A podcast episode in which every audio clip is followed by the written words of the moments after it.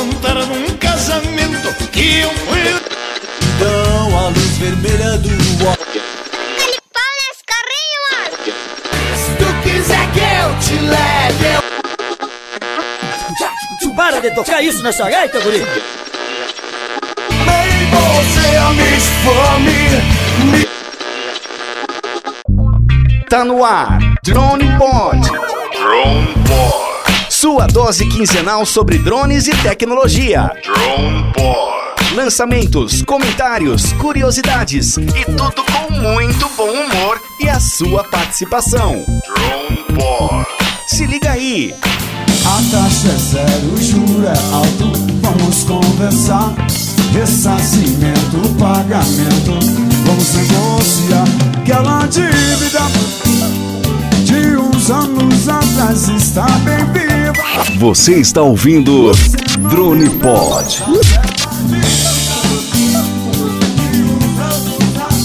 Fala galera, tudo beleza? Bem, décimo episódio, hein? Parabéns pra todo mundo aí, parabéns Rubão, parabéns Magrão. E hoje nosso convidado é especial lá de Porto Alegre. Não é isso aí mesmo, Magrão? Pô, o cara domina muito a, a arte de modelismo, né? Top, top, top. Fala aí, Rubão, beleza? Ô Ronaldo, tudo bem? Legal, Magrão, tudo bem? Tô ansioso. Realmente vamos entrevistar aí um cara top, um ícone pra gente aí. Cara, super ansioso. Vamos lá. Eu queria fazer uma pergunta pra vocês dois. Cadê o Sérgio, nosso estagiário? Cara, O estagiário, ele que não abre o olho, não, que logo, logo ele roda, isso sim. ó, eu tô. Esse estagiário tá terrível, hein? Tô procurando ele aqui, não encontro lugar nenhum. Meu, o cara recebeu o primeiro salário dele aqui no Drone Pod. E sabe de onde que ele mandou uma foto pra mim? viu? Cancún. O cara foi pro Chile, meu. O cara tá lá no Chile curtindo lá e a gente passando Ó, calor aqui. Ô Ronaldo, se o estagiário pegou o primeiro salário e foi pro Chile, tu pode aumentar o meu salário do Magrão aí, que com certeza tá bem menos. Eu ia falar exatamente isso. É muita sacanagem, mas não vamos deixar nosso convidado aqui esperando. Grande Rafael Ritter. E aí, meu irmão, beleza? E aí, Ronaldo, tudo bom, cara? Valeu aí pelo convite, cara. O Ronaldo aí pra ti, pro Rubens, o Magrão aí também. É, tô curioso aí pra ver o que, que vocês estão aprontando aí. né? O que, que me espera. É, Rafa, você sabe que aqui você vai ser metralhado, hein?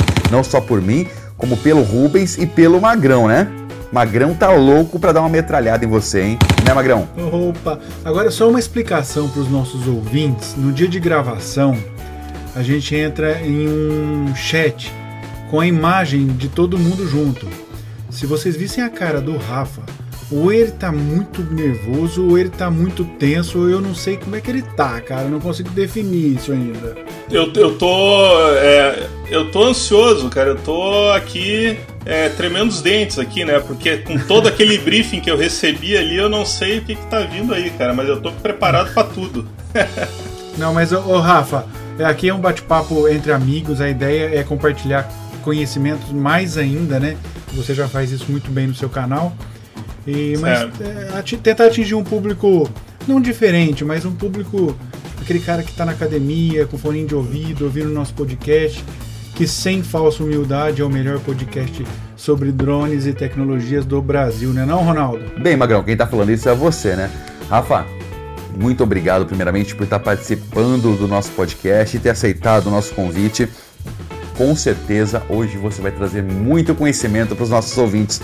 Não é, Rubão? É verdade. Rafael, muito obrigado. Eu realmente, quando fiquei sabendo que você seria entrevistado, fiquei muito feliz. Eu acompanho o seu canal e, cara, sou seu fã. Então, realmente, pra mim, tá sendo um prazer muito grande. Expectativa a melhor possível. E com certeza, eu tenho certeza absoluta que vai ser um bate-papo muito legal, muito rico pra caramba em informações, em legal, cara. Seja bem-vindo aí. Não, com certeza. Até o, Ronaldo comentou, né, que não é um público diferente, é, é o mesmo público, mas é um público em um momento diferente, né? Porque geralmente quando o cara está assistindo um vídeo no YouTube, é, várias coisas chamam a atenção dele, né? Esses tempos aí, inclusive, aqui eu tenho agora no cenário uma TV aqui atrás que eu deixo rolando algumas coisas e eu vi os comentários do pessoal falando assim, quem é que ficou olhando o vídeo do fundo? né? E aí, pô, aquilo ali tá distraindo o cara. E no podcast é diferente, né? Porque no podcast geralmente o, o, o, ouvinte ele tá fazendo alguma coisa automática, né? Ou tá correndo, ou tá fazendo uma esteira, ou tá fazendo... mas a atenção dele tá presa no podcast. E isso aí é muito bacana, né? É legal. É meio que uma mobilidade, né? Você tá ouvindo, você pode estar tá fazendo a tua atividade, você pode estar tá trabalhando, correndo e tá escutando, é muito legal. No banheiro, dando aquela refletida, né? Onde for, é. Ah, a produção já sacaneando. Aí não, a produção não faz isso. Vamos lá, Rafael, para a primeira pergunta, direto e reto. Quem é Rafael Ritter? Cara, como é que eu vou responder isso? Ou melhor, por onde eu começo? Moro em. Nasci em Porto Alegre, moro em Canoas, numa cidadezinha do lado. É, lá por 2015, mais ou menos, eu resolvi abandonar a TI é, para me dedicar aí ao segmento dos drones. Eu já era aeromodelista e então né, houve aí essa oportunidade, né, o mercado, né, do nada, o, o mercado de aeromodelos é, ganhou ali um, um, um, viés profissional e então eu aproveitei a oportunidade para vir para cá, né. De resto, sou casado, tenho um filho, né, de 17 anos, né, que casualmente não gosta de drones, né, ele gosta de, não gosta, e, mas ele gosta de videogame, aquela coisa, né? Festinha e tudo mais. Mas os drones, ele até de vez em quando ele se interessa por alguma coisa, mas uh, é muito comum ele vir para cá passar o final de semana, eu sou separado, né? E passar aqui e não encostar em nenhum drone. Ele chega, liga o Nintendo Switch dele, vai jogar, passa longe dos drones. Mas uh, a gente se dá muito bem. Rafael, deixa eu lhe perguntar. Hoje você é um cara conhecido, é um influenciador digital, tem né, uma página no YouTube maravilhosa. Mas antes de tudo isso, antes do YouTube, antes de drone, de tudo, qual era a sua profissão antiga?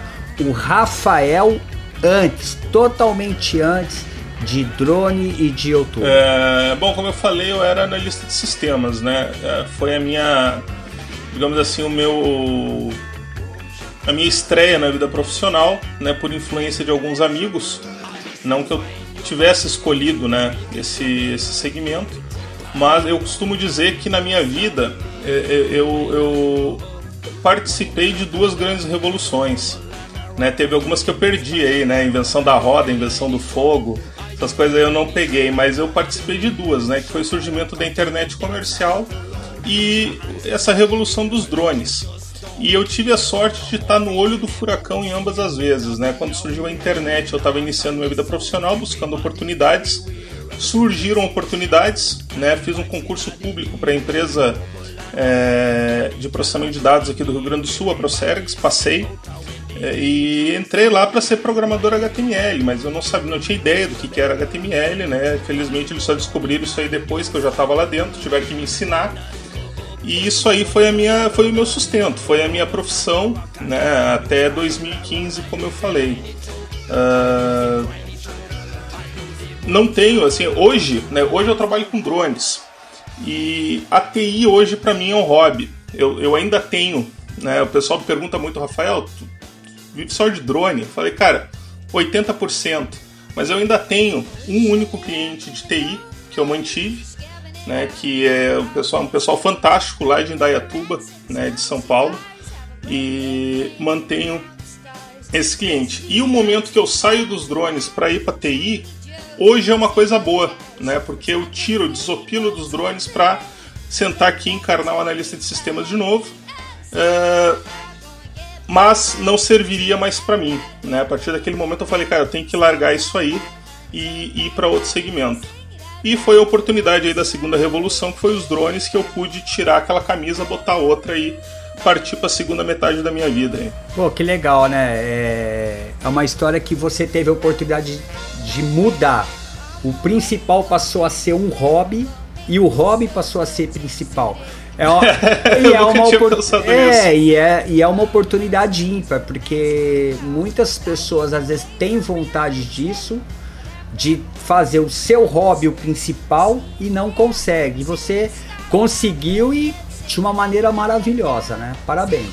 É, o, o, o interessante foi que quando eu, eu virei essa chave, a minha ideia era trabalhar com drones mais no segmento de serviços, né? Fazer captação de imagens e tudo mais que é o que o pessoal faz. E o YouTube ele era uma, um hobby, era um, um segundo hobby, mas acabou que esse segundo hobby se tornou a minha atividade principal. Né? Então hoje é, o YouTube ele ocupa aí cerca de 80% do meu tempo e o resto aí são os, os periféricos. Né? Legal, parabéns. Ô Rafa, Magrão, é, é o seguinte, é, você tem o seu canal no YouTube desde 2014, pelo que eu andei observando. E você disse que virou a chavinha de TI para drones ou aeromodelismo, vamos dizer, em 2015. Você tinha pretensão no YouTube de virar um, um youtuber? E eu vou além da pergunta. É, é, Para quem não conhece, os, os, os, os ouvintes do Drone Pod, nós somos em cinco pessoas, pelo menos todo mundo já com, com um pouquinho de cabelo branco, né? Não velho, mas um pouquinho de cabelo branco. E hoje a moçada hoje, o que eu sinto na moçada hoje é uma falta de iniciativa, um vamos botar para quebrar, vamos fazer funcionar, vamos virar a chave, igual você virou em 2015. É, a minha pergunta é, o YouTube, é, você pretendia ser um youtuber ou você virou o TI, tirou o TI da sua vida, virou a chavinha para drone e aeromodelismo? É, se, uh, deixa eu ver se eu entendi a tua pergunta. Se eu pretendia é, ser um youtuber? Tá? É, a resposta para essa pergunta aí é não.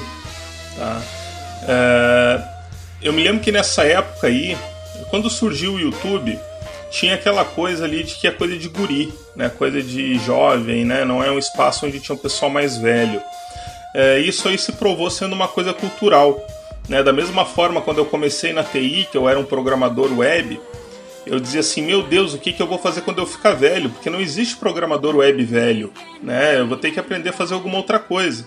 E no final das contas. Eu sou TI também. É, e no final das contas é. se mostrou também uma coisa cultural, porque o tempo foi passando e tu viu que tu não tinha aquela obrigatoriedade, bah, eu vou ficar velho, eu tenho que virar gerente, eu tenho que virar não sei o que. Não, tu pode continuar sendo programador web. E no caso do YouTube, é, é, com o tempo, é, ele foi amadurecendo. Uh, eu iniciei no YouTube para incentivar o meu filho, né? Eu queria muito que ele começasse, já que ele gastava tanto tempo jogando videogame. Eu queria que ele gastasse o tempo dele no YouTube, né? Para quando ele fizesse ali os 18 anos dele, ele já tivesse condições de me sustentar. Mas acabou que isso não aconteceu. Ele nunca foi, nunca teve interesse em gravar nada para o YouTube e eu fui ali gravando, daqui a pouco tinha 100 inscritos, 200 inscritos. Eu falei, cara, 200 pessoas querendo ouvir o que, que eu tenho para falar, é que eu tô gostando. Aí daqui a pouco tinha 500, daqui a pouco tinha mil.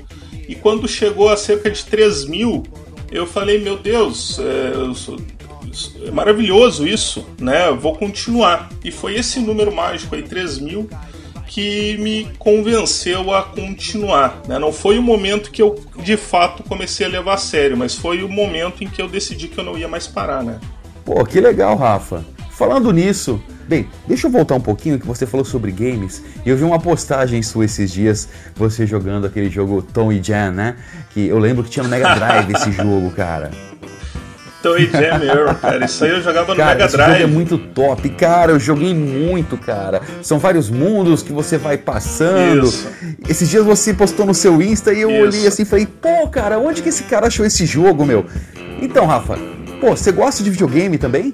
Cara, é, é que assim, ó, eu, eu tenho um problema, não sei se é problema de vocês também, mas quando eu jogava, quando eu era criança, que eu jogava Master System Mega Drive, o meu pai ele não conseguia, é, o meu pai ele não conseguia coordenar três botões, né, do controle. E eu não entendia por quê. Aí hoje, tu pega um controle de PlayStation, o negócio tem 48 botões. E aí o meu filho diz assim: "Não, para tu fazer o bonequinho piscar é só tu botar para cima, para baixo, apertar o R, o L, não sei o quê, e ele vai piscar". Não dá, cara. Então eu, eu não consigo. Então, mas esses jogos mais casuais, que tem uma jogabilidade mais simples, eu até gosto. Né? O Toy Jam Earl, no caso, foi um projeto de financiamento coletivo do Kickstarter que aí eu fui lá e comprei, né? Inclusive, se tu terminar esse jogo, tu vai olhar lá no final do jogo, tem o meu nome lá nos agradecimentos. Eu tirei uma fotinho quando a gente terminou o jogo. É, mas eu não tenho hábito. Eu não, eu não dedico tempo a jogo, né? Eu tenho um Master System embaixo da televisão ali, meu filho tem um monte de videogame, mas eu não, eu não, eu perdi, sabe? Foi uma coisa assim que eu acabei deixando no passado. Mas eu gosto de alguns desafios. Tem um joguinho chamado Kerbal Space Program, que é de simulação de voo espacial, que é um jogo bastante realista. E esse aí eu perco tempo jogando. Até eu quero fazer um vídeo, né, jogando ele, porque tem a ver ali um pouquinho com o assunto do canal. Muito top. Rafa, você sabe que todo convidado nosso aqui, ou melhor, Magrão, o que todo convidado nosso aqui tem direito? Ele não faz três gols, mas pede música. É, exatamente. E aí, Rafa, que música que a gente vai ouvir aqui? Eu vou, eu vou pedir uma música aqui, pessoal, assim que eu gosto muito dessa música, mas é uma música que quando toca na FM eu paro tudo e mando os outros ficarem quietos porque eu gosto de ouvir, cara. É... Carta aos Missionários da banda Uns e Outros, não sei se vocês conhecem. Boa escolha, hein, Rafa? Bora lá, produção.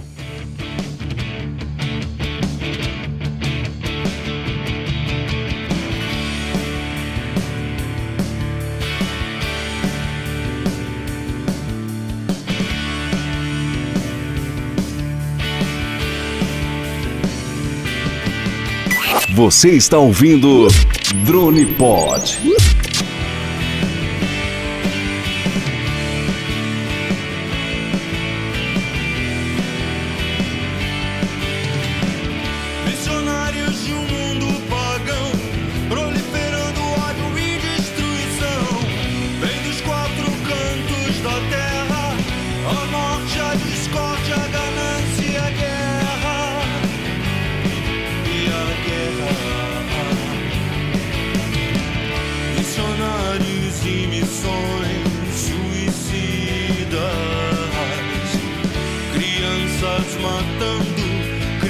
Crianças inimigas.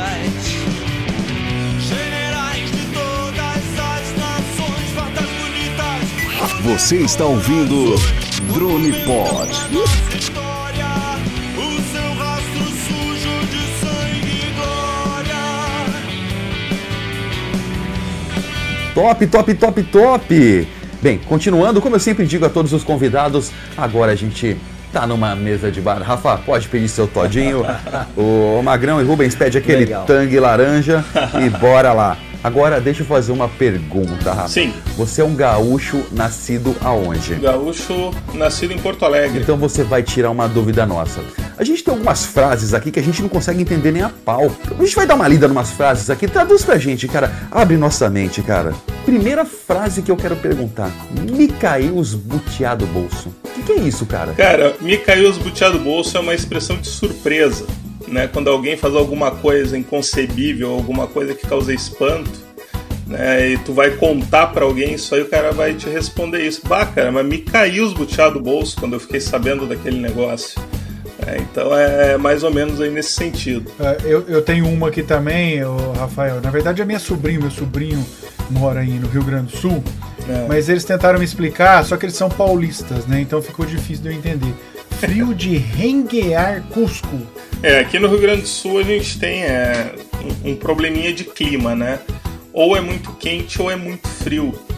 E quando tá muito frio, a gente usa essa expressão, que tá um frio de renguear Cusco, porque é tão frio, tão frio que deixa o cachorro rengo, né? O cachorro chega a andar meio torto de tanto frio, né? Imagina a gente, né, que, que não tem aqueles pelinhos em volta, né? A gente fica rengo, né, de tanto frio.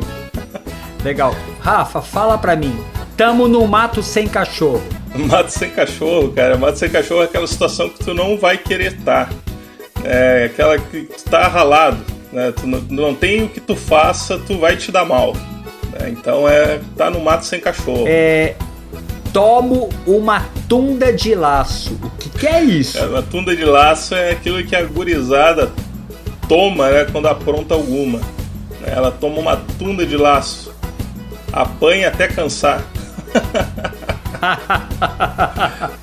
E se aproxegue? É, é, chega mais perto, né? Se aproxima e aí vamos tomar um mate. Essa aí é bem, bem usada.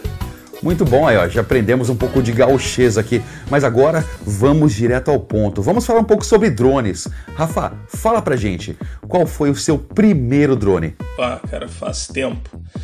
É, bom, como eu falei aí antes, né, eu venho do aeromodelismo e quando os drones surgiram eu olhei com um pouco de estranheza, porque era uma turma diferente. Nessa época eu participava do Fórum Evol e começaram a surgir ali alguns fóruns específicos sobre drones eu, eu confesso que no início não me chamou atenção, né, porque eu gostava do avião, gostava de decolar, gostava de pousar, gostava de construir. É, mas chegou um momento em que aquilo me chamou a atenção porque eu vi alguns amigos voando aqui em Porto Alegre e ele era muito prático, né? Tu decola, pousa, não precisa de pista, leva na viagem, voa onde tu quiser. E aí eu entrei na Hobby King, né? Que na época era o grande centro ali de compras, né? Dos aeromodelistas e comprei um dronezinho chamado X230, que é um, um, um avô dos minis, né? Só que naquela época não existia o drone race, não existia mini drone, né? Naquela época quem tinha mini drone não era o cara que queria praticar corrida, era o cara que não tinha dinheiro para comprar um drone grande. Então tu tinha ali os F450, F550 e tu tinha os dronezinhos pequenininhos, né? Como esse que eu comprei que era um 230 e foi aquele ali o, o carinha que me beliscou, né? Era uma porcaria com uma placa multi-Wii que não funcionava direito de jeito nenhum mas serviu para eu começar a fuçar e descobrir. Né, e a partir dele ali então eu parti para outros drones um pouco melhores. É uma curiosidade. Por que, que o seu canal, é o Drone Modelismo, ele se chamava Pod Balsa? E por que mudou? Foi uma sacada? Conta para mim. O Pod Balsa, é, o, o, nome dele foi em função da minha, é, do meu hobby favorito, que era construir modelos com balsa.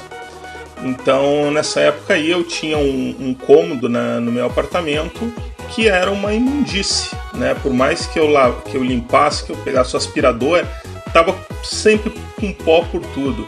E quando eu tava pensando no nome do canal, eu pensei, cara, vou botar é, pó de balsa. No Evo eu tinha embaixo, a minha assinatura estava escrito é, viciado em pó de balsa. E aí eu peguei esse negócio e então e transformei no nome do canal. Só que conforme uh, o assunto foi migrando para os drones, ele acabou ah, me gerando problemas, né? Porque uh, em cima do YouTube eu comecei a receber alguns convites para dar algumas palestras, né? Em algumas universidades, órgãos públicos, empresas, e eu perdia muito tempo explicando por que, o nome do canal era Pod Balsa. Uh, achei que não não não não estava mais certo, né? O pessoal fazia umas piadinhas com pé de valsa e não sei o que mais. E aí então eu resolvi mudar. O pessoal teve muita gente que deixou de seguir o canal por causa disso, né? Ah, o Rafael se vendeu pro sistema, ah, o Rafael não é mais o mesmo. E mas eu mantive o fórum Pode Balsa, né? Que é um fórum que se tu botar hoje podbalsa.com.br, tu cai lá no fórum e tem um pessoal lá tratando exclusivamente sobre aeromodelismo, né? Ô Rafa, é, em uma das dos briefings que a gente fez, você comentou que tem um, um, uma, um problema sério, que eu tô chegando à conclusão que é problema de TI. É alguém que passou pelo TI tem esse problema. É a tal da falta de memória. Cara, o dia que você comentou aquilo com a gente, eu me, eu me enxerguei em você. Agora vem a minha pergunta baseada na falta de memória. É, no começo lá, quando você começou com drones e tal, é, é, por exemplo, eu tenho um amigo hoje que tem aqueles voos no DJI Go, sabe? É, é, aqueles voos programados tal. Ele fala que no momento que ele está em voo, ele, ele fala assim, ele fala, pô, eu lembro, eu lembro que tinha um modo de voo que ia facilitar demais isso para mim. A minha pergunta é, com essa, com esse problema de falta de memória, você já teve problemas durante voo de que precisava usar a memória, ativar a memória para alguma situação ali do voo e puta, o que, que eu faço agora? Eu não sei. não, cara, assim, ó, é, a minha memória ela é seletiva. Tá? É, ela é seletiva e ela tem alguns bloqueios. Eu até é, comentei com vocês né, que eu tenho um, um problema muito grande na hora de uh, fazer aí um, um, um, desempenhar um dos serviços que é implícito ao que eu faço, né? Que é ajudar as pessoas, né? Quando elas vêm com alguma dúvida. E na maioria das vezes eh, são dúvidas muito específicas de coisas que eu já tratei antes, mas eu não lembro mais. Né? Que se eu dedicar ali 2, 3, 4 minutos no Google, talvez eu me lembre e possa ajudar a pessoa, mas geralmente eu não tenho esses 3 ou 4 minutos. Então eh, eu tento me virar, eu faço o que eu posso. Uh, esse é o meu problema de memória. Agora, por exemplo, quando eu estou voando, geralmente ativa né, no meu cérebro ali aquelas partes relacionadas ao voo. O que eu sinto às vezes alguma dificuldade é, por exemplo, quando tem algum tipo de configuração que eu quero ajustar na hora rapidamente. Né? Então, ah, eu quero agora que o, que o drone pare de acender, uh, pisque a luz vermelha na hora que for tirar uma foto. Né? Onde é que é isso aí tava? Cara, eu já configurei isso aí umas 40 vezes. Mas às vezes ali na hora, na tensão, é, é meio difícil, né? Então, isso aí é, é, o que eu poderia te dizer que às vezes ocorre de eu ter alguma dificuldade. Mas o voo em si, a operação básica, já está tão enraizado na cabeça que eu acho que não tem jeito, né? não, não tem como esquecer. Eu fiz essa pergunta exatamente por causa disso, Rafael. Eu, às vezes, eu assisto vídeos, principalmente com relação à configuração, cara. Na hora do voo, me foge aquele vídeo que eu assisti hoje, ou aquele vídeo que eu assisti anteontem, ou aquele vídeo que eu assisti uma semana atrás. E é complicado isso, né, cara? Será que é mal de TI isso? É, o, quando tu trabalha com a TI, tu desenvolve muito raciocínio lógico, né? É, tu tem ali algum esforço mental, né? Se tu é um programador, de, de decorar ali funções. Uh, mas daí depois, até quando surgiram as ideias de programação com os autocomplete, nem sintaxe mais tu era obrigado a saber. Então tu trabalha muito pouco a memória, né? Foram muitos anos ali é, só exercitando raciocínio lógico. E só a partir de agora, desde 2015, quando eu, 2014 por aí, quando eu comecei com esse negócio aí, uh, que eu percebi, né, o quanto eu sentia falta da memória. Mas está sendo assim um exercício contínuo de memória, né? É, escrever roteiros, ter ideias, daí tu tem que abrir 50 matérias sobre um assunto que está escrevendo o roteiro para sintetizar tudo. Então isso aí acaba sendo um exercício, né? Então eu espero que isso aí me ajude a melhorar um pouco. Vamos ver. É, porque é uma coisa que me preocupe muito, viu, essa falta de memória. Mas bora lá, vamos, vamos anotar, porque papel não esquece, né? Vai, Ronaldo, é contigo agora. Sinto informar aos senhores, mas esse negócio de falta de memória é coisa de idoso. Eu também sou um jovem ainda, não tenho esse problema, viu? Aham, a gente sabe muito bem disso. Falando nisso. Ronaldo é o número um em falta de Puta, memória, cara, viu, Rafael? Olha lá, ele esqueceu meu, que ele ia perguntar. e Rafael, isso não é mentira, é verdade. A gente manda coisa para ele, ele, puta merda, eu não li, eu não vi o que, que você falou, o que, que você não falou.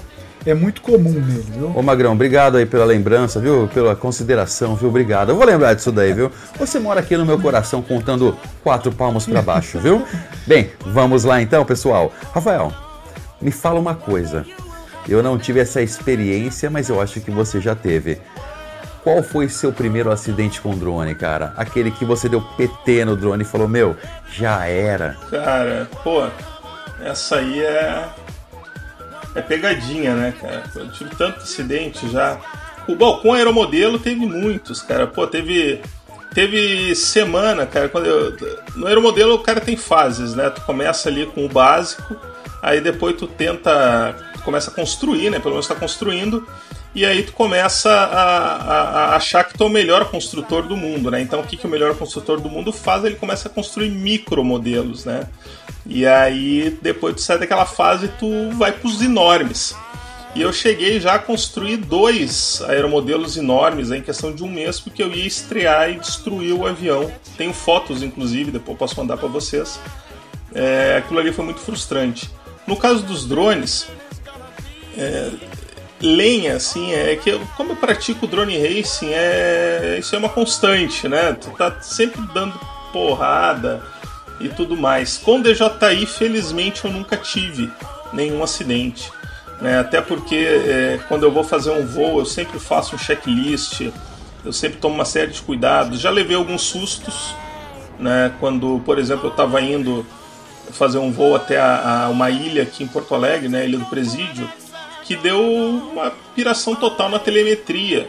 E aí eu tive que manter o sangue frio ali é, para não dar nenhum problema. Já tive também uma situação fazendo uma demonstração para um órgão público aqui de Porto Alegre que eu decolei um Phantom e quando o Phantom estava a cerca de 50 metros de altura, a bateria foi de 100% para 1%. E e o presidente da empresa do lado, um monte de gente, e aí tu também tem que manter o sangue frio né, e tentar trazer o drone para o chão. É, então, basicamente é isso: é acidente, tirando o racer, nada. Né? Eu tive um flyaway, né, que foi com a, uma TBS que duas semanas depois eu achei ela de volta na OLX. Foi o, o caso mais é, emblemático assim que eu tenho para contar foi esse aí. É verdade essa história? É sério. Isso é sério. Como é que você achou? Como é que você achou lá no OLX, cara? É, a gente estava fazendo um trabalho em Porto Alegre, daí quem estava filmando era um parceiro, estava filmando na época com o Phantom 3, e eu estava com uma TBS, que é um outro tipo de drone, né? Mais acima fazendo um making off. E do nada o drone simplesmente Foi embora. enveredou para direita e foi embora. Perdi sinal e fiquei depois lá umas três horas procurando o drone e não achei. E duas semanas depois, um amigo meu me mandou o anúncio dela e de uma GoPro que estava nela à venda na OLX. E aí então eu e mais alguns amigos, né, marquei com o cara que estava vendendo para ir comprar o drone. Fui com dois amigos e quando ele chegou lá a gente abordou ele e falou: Ó, cara, esse drone aí é meu e tal. É, no momento ali ele ficou nervoso, né? Falou: pô, cara, eu achei o drone, não tinha serventia para mim, eu tô vendendo, não tô fazendo nada de errado. Eu falei: não, cara, é, eu fiz ocorrência policial e tu não pode vender uma coisa que não é tua. Né? Isso aí é, é crime. Tu não pode assim, ah, tem um carro estacionado ali, que legal, vou pegar ele e vou vender para alguém. Não, o carro não é teu. né? Então tu não pode fazer isso. No final das contas, o cara saiu puto da cara, pode botar um bip aí, tá? Saiu puto da cara e eu fiquei com o meu drone e tenho ele, inclusive tá aqui do meu lado ali. Nunca mais voou depois disso também. Rafa, aconteceu essa semana com um ouvinte nosso, cara. Nós temos um grupo no WhatsApp, inclusive um abraço pra todo mundo lá dos ouvintes do Drone Pod. Olha a história, cara. Me corrija se eu estiver errado, Magrão. O cara comprou um Mavic 2, aí foi voar com o Mavic 2. Se eu não me engano, sobre um lago, um rio, alguma coisa assim. É, mais ou menos isso. É, conta, eu não lembro direito, cara. Eu lembro que. eu- É, ele foi voar sobre um lago, eu acho, com o Mavic 2. Perdeu o Mavic 2 no lago. Aí ele pegou um Phantom 4 Pra resgatar pra ir procurar o Mavic, o Mavic 2. 2. Putz, é maldade rir, mas é, é foda, cara. Meu, o cara pegou um Phantom 4 pra procurar o Mavic 2 E e derrubou o Phantom 4, cara. Ah, não, cara. Te juro, cara, eu não acreditei. Eu até perguntei pra ele, cara. O cara mandou foto no grupo. Eu desacreditei. Perguntei pra ele até se foi na mesma semana. Ele falou que foi, foi na mesma semana. Ele perdeu dois drones. O, o Mavic 2 ele não conseguiu recuperar, mas o Phantom 4 ele recuperou. Ah, mas eu tenho uma ideia, eu tenho uma história verídica que é pior que essa tua aí, cara. Eu conheço um cara que tava fazendo um trabalho aqui na Serra e tava fazendo um trabalho com um Spire. E tava ventando muito. E o Spire caiu.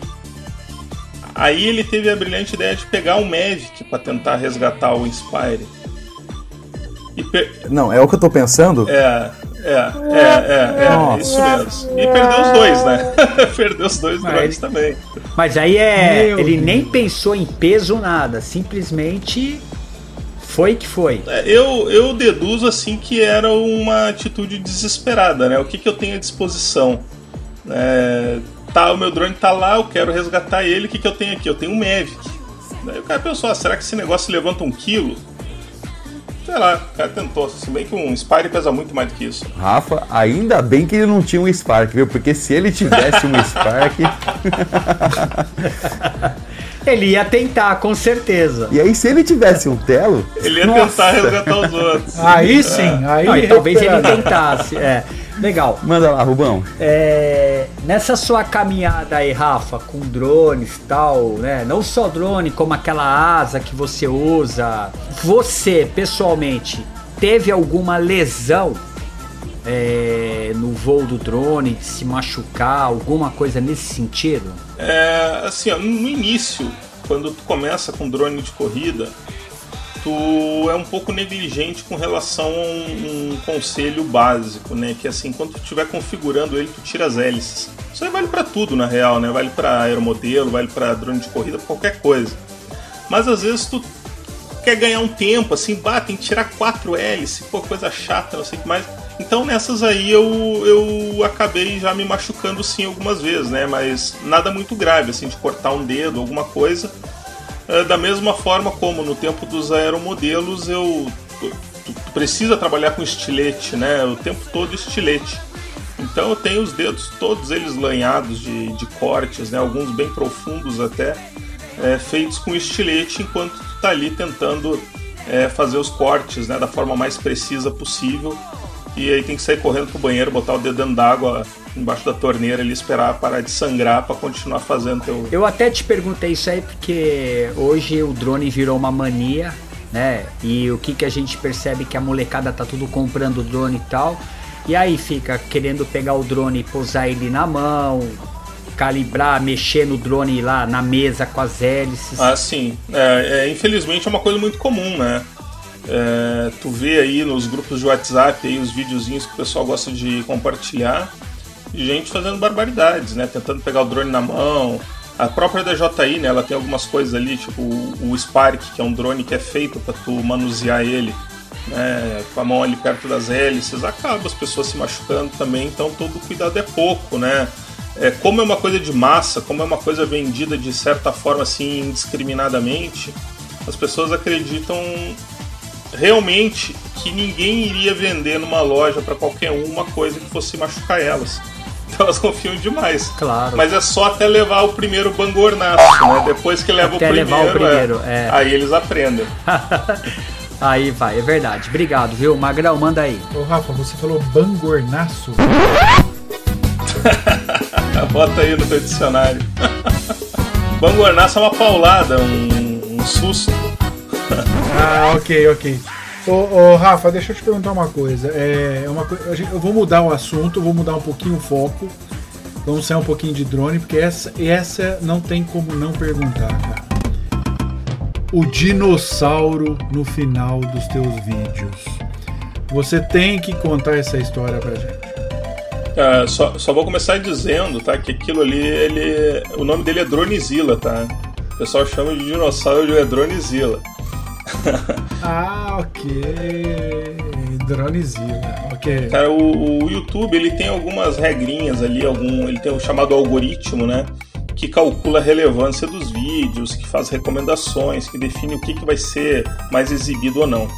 E uma das coisas aí que tem evoluído ao longo dos anos é a duração recomendada do vídeo.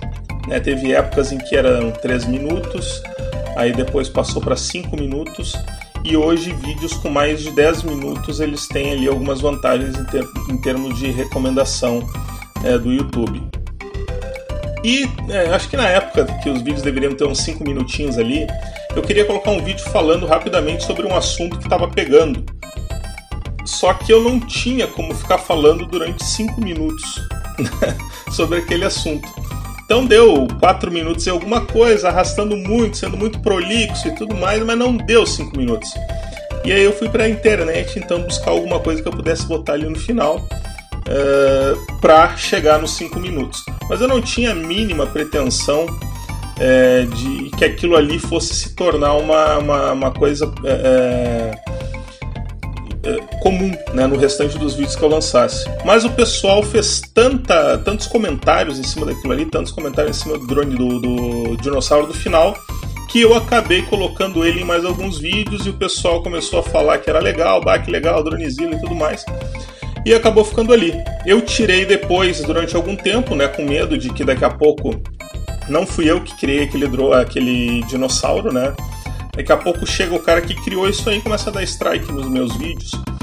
Mas uh, também, de novo, foi tanta reclamação, inclusive gente que assiste o drone modelismo com os filhos pequenos, e os filhos pequenos ficam me aturando só por causa do dinossauro no final, uh, que eu falei, cara, 90% dos meus vídeos tem esse dinossauro, se até hoje não levei um strike, eu não vou levar mais, né? Daí eu comecei a botar ele de volta e tá aí até hoje. Ô Rafa, mas eu tenho que confessar uma coisa aqui, viu? Esse final de semana eu tava na casa do meu compadre Ele não é muito ligado a drone e tal, e no final eu comentei que a gente ia gravar com você essa semana, e a minha afilhada tem dois para três aninhos. E eu coloquei na Smart TV dele um vídeo seu, pra ele ver como é que eram os seus vídeos, tal, a dinâmica e tal. E aí eu chamei a minha afilhada que se chama Júlia e adiantei pro final do- teu vídeo tinha o Dronezilla lá, né? Que agora eu aprendi o nome. Cara, você precisa comprar esse direito para esse Dronezilla e começar a fazer a animação dele, cara. Olha o nicho que tá se abrindo para você aí, viu?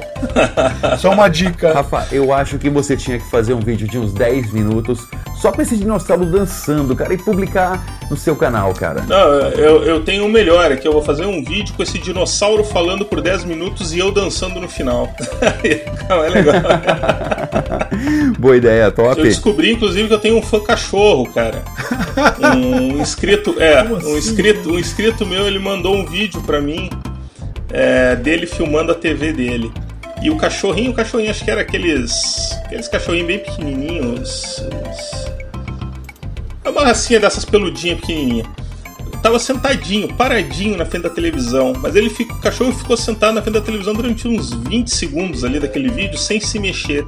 E quando chegou o Dronezilla, o cachorro saltou numa felicidade em direção da televisão e começou a latir e tentar morder o, o dinossauro na televisão. Eu falei, pô, cara, até os cachorrinhos Mas, ali, né, cara, ô, gostam mais do Dronezilla do que Ô, de mim. Rafael, eu- a gente não pode deixar de registrar. É lógico que é, um, é o bom humor no final dos vídeos, que é um negócio que chamou atenção, mas fica até pecado eu não falar na qualidade dos seus vídeos. Tá? Que fique claro aqui que eu- o comentário foi pra citar o bom humor do dinossauro, tá bom? Mas que mantenha esse dinossauro que ele é bem legal, tá bom? Mas a ideia que você teve do dinossauro falando e você dançando, eu achei interessante, hein, Rafa? Não, mas depois corta essa parte que eu não vou fazer isso nunca, viu? Bora lá! Yo, listen up, here's the story about a little guy that lives in a blue world. And all day and all night, and everything he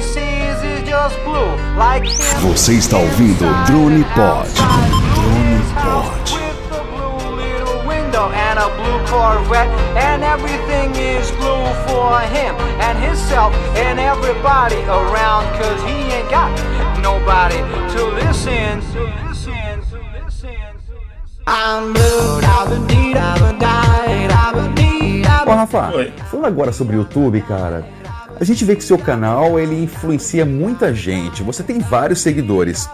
Falando nisso, quantos mil inscritos seu canal está hoje? Acho que agora tá em 61. 61 mil. 61 mil pessoas que você conseguiu influenciar, cara. Puta, cara, isso é top. Agora eu te pergunto, quem te influenciou, Rafa? É, então, eh, eu sempre gostei muito de YouTube, né? Por influência do meu filho, né? Por isso que eu acho que ele devia ser um, um youtuber, porque ele é um bom influenciador. Mas por influência dele eu comecei a assistir YouTube e comecei a assistir os canais que ele assistia, evidentemente, né? Então, o meu gosto ia mais ali pelo juvenil, né? Até para poder ficar junto com ele e conversar sobre os assuntos que ele gostava.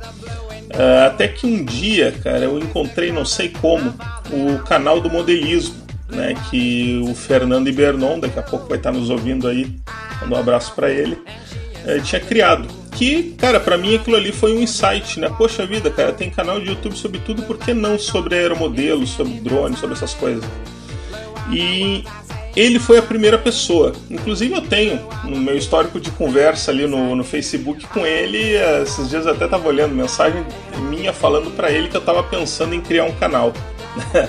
então é, isso é muito interessante. E comecei do jeito que eu sabia. Né? Se tu botar lá no meu canal, ver os primeiros vídeos, são os vídeos muito toscos, assim, com áudio muito ruim, imagem muito ruim eu muito ruim, né, os assuntos muito ruins, que eu só deixo lá por uma questão histórica, mas eu tenho uma vontade louca de apagar aquele conteúdo. É, Ele foi o primeiro que me fez querer criar um canal. Né? Já tinha os fóruns e achei que o YouTube seria uma forma nova ali, eficiente de também incentivar outras pessoas a virem para o hobby. Depois eu acabei conhecendo o canal do Vanzan, né? na, na época era um canal pequenininho, e o canal do Fabiano Regra, o Mundo Drone. Né, O Mundo Drone eu acho que era o maior canal na época, devia ter cerca de é, 15 mil inscritos, né, 12, alguma coisa assim. O Vanzan tinha bem menos, tinha 6 mil inscritos. E eu pequenininho lá tinha 3. Então esses três aí foram os que uh, me influenciaram né, em, é, no formato do meu canal. Hoje cada canal tem a sua cara, tem as suas características, mas naquela época era tudo muito uh, uniforme, né, muito parecido. E... Mas o cara que me deu um empurrão, né, que me deu tapa na cara para eu conseguir acordar e levar o negócio a sério foi aí o meu amigo Fabiano Regra. Que quando eu tinha ali os meus pouco menos de 3 mil inscritos, eu perguntei para ele se ele não queria juntar forças, né? Cara, vamos se juntar e fazer um canal junto? E aí o Fabiano ele foi bem direto e me falou que ele não tinha interesse nenhum. Né? E, pô, o cara trabalha lá, faz os vídeos dele, ele apesar uh, do sobrenome Regra, ele é um cara muito regrado, muito. É, ele toma um cuidado muito grande para colocar os vídeos sempre no mesmo dia, na mesma hora e tudo mais. é uma pessoa super organizada. Ele falou, cara, tu faz as coisas aí a moda Miguelão, bota vídeo quando tu quer, cara, eu não, não quero fazer isso aí não. E eu fiquei puto da cara, falei, quem é que esse cara pensa que é falando comigo desse jeito, né? Pô, não quero mais falar com esse cara. E aí de noite, né, o cara vai pensar ali e eu cheguei à conclusão que, pô, o cara tem razão, né? O que ele falou tá certo. Eu tenho que levar esse negócio mais a sério se eu quiser que isso aqui algum dia seja alguma coisa.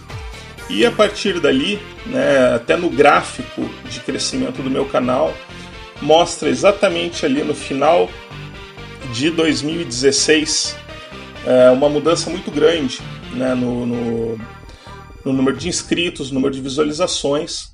Então isso aí eu sou muito grato aí pro Fabiano, né, de ter me dado essa pequena dica aí, né, esse tapa literal aí para acordar. É, então, respondendo aí, foi essa galera. Né? O Fernando Ibernon deu a ideia, depois o Vanzan. Uh, e depois eu conheci o tio DVD, depois eu conheci algumas outras pessoas aí, né? Mas foram esses três aí, o, o Ibernon, o Vanzan e o Fabiano. Bem, você teve como incentivadores só fera, né, meu?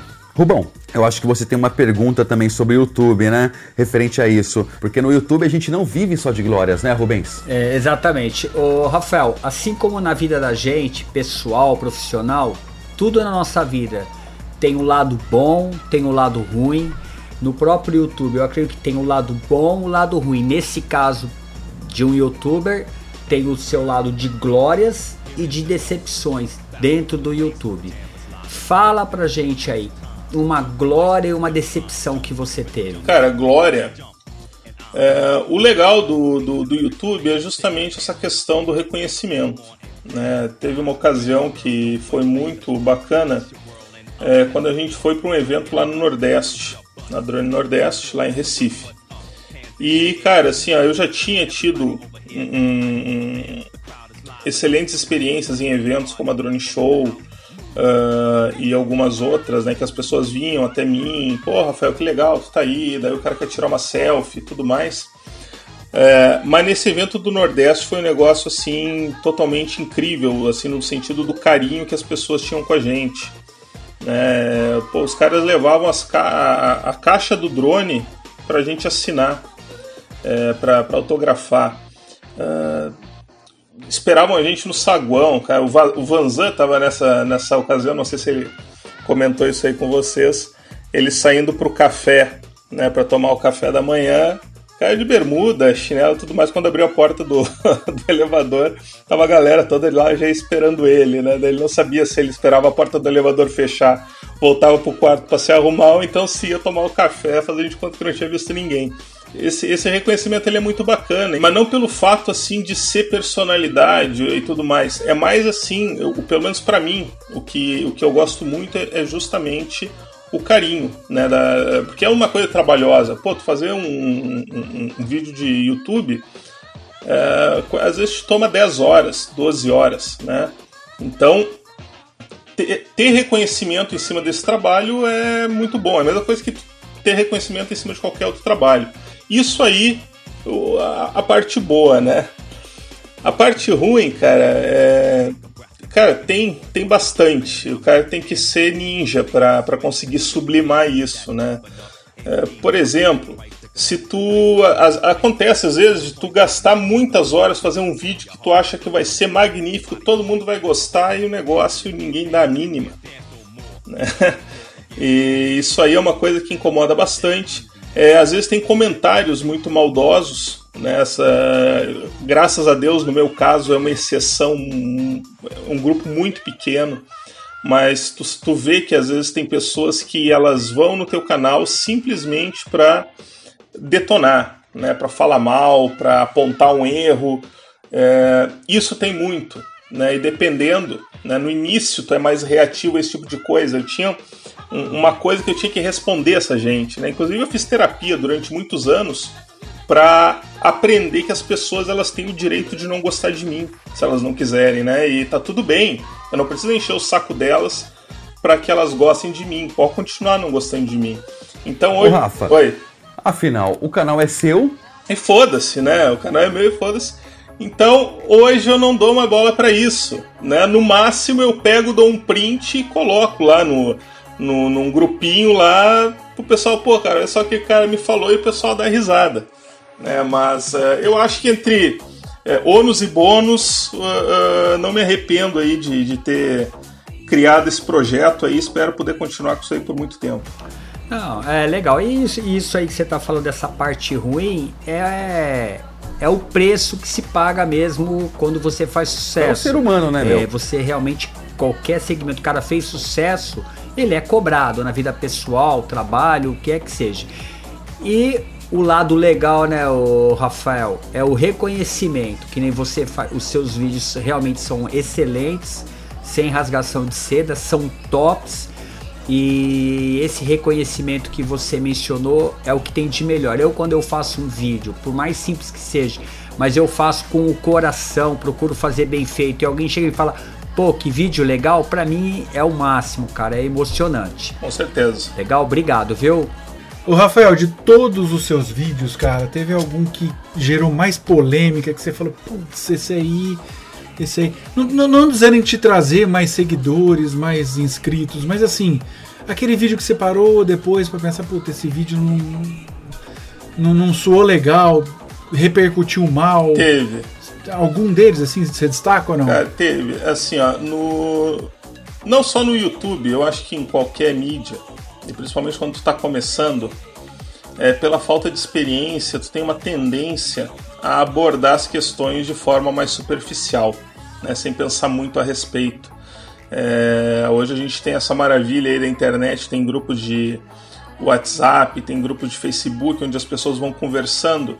E se tu não ficar esperto, tu acaba sendo influenciado por opiniões que nem sempre são as mais corretas, né? E a gente tem aí na questão dos drones uma, um assunto muito polêmico que é a regulamentação. Não pelo fato da regulamentação ser polêmica, porque uma lei é uma lei, ela tá no papel, tu não, não, não carece de interpretação. Tu vai, se tu quiser, tu obedece, se tu não quiser, tu não obedece. Mas é, às vezes gera confusões. E ali no meu canal eu sempre tentei é, é, fazer dentro do possível tudo certinho, tudo dentro das normas. Claro que tem coisas que a gente sabe que não dá, né? Por exemplo, eu tenho aqui na minha frente, deve ter uns oito racers aqui mais alguns atrás. Não tem como homologar isso tudo, né? Mas eu, eu tenho que dizer para as pessoas que, se elas puderem, elas devem fazer isso. E quando o DSEA é, ele apresentou as normas para uso de uso recreativo de drones e aeromodelos no Brasil, é, não sei se vocês lembram disso aí, mas tinham algumas coisas estranhas, né? como por exemplo o limite de velocidade de 10 km por hora para voo urbano. Um avião ele nem sustenta o voo, um aeromodelo, né, a 10 km por hora. E eu me lembro que nessa ocasião aí eu fiz um vídeo metendo pau, sentando pau no DSEA. E, eu assisti cara, esse vídeo.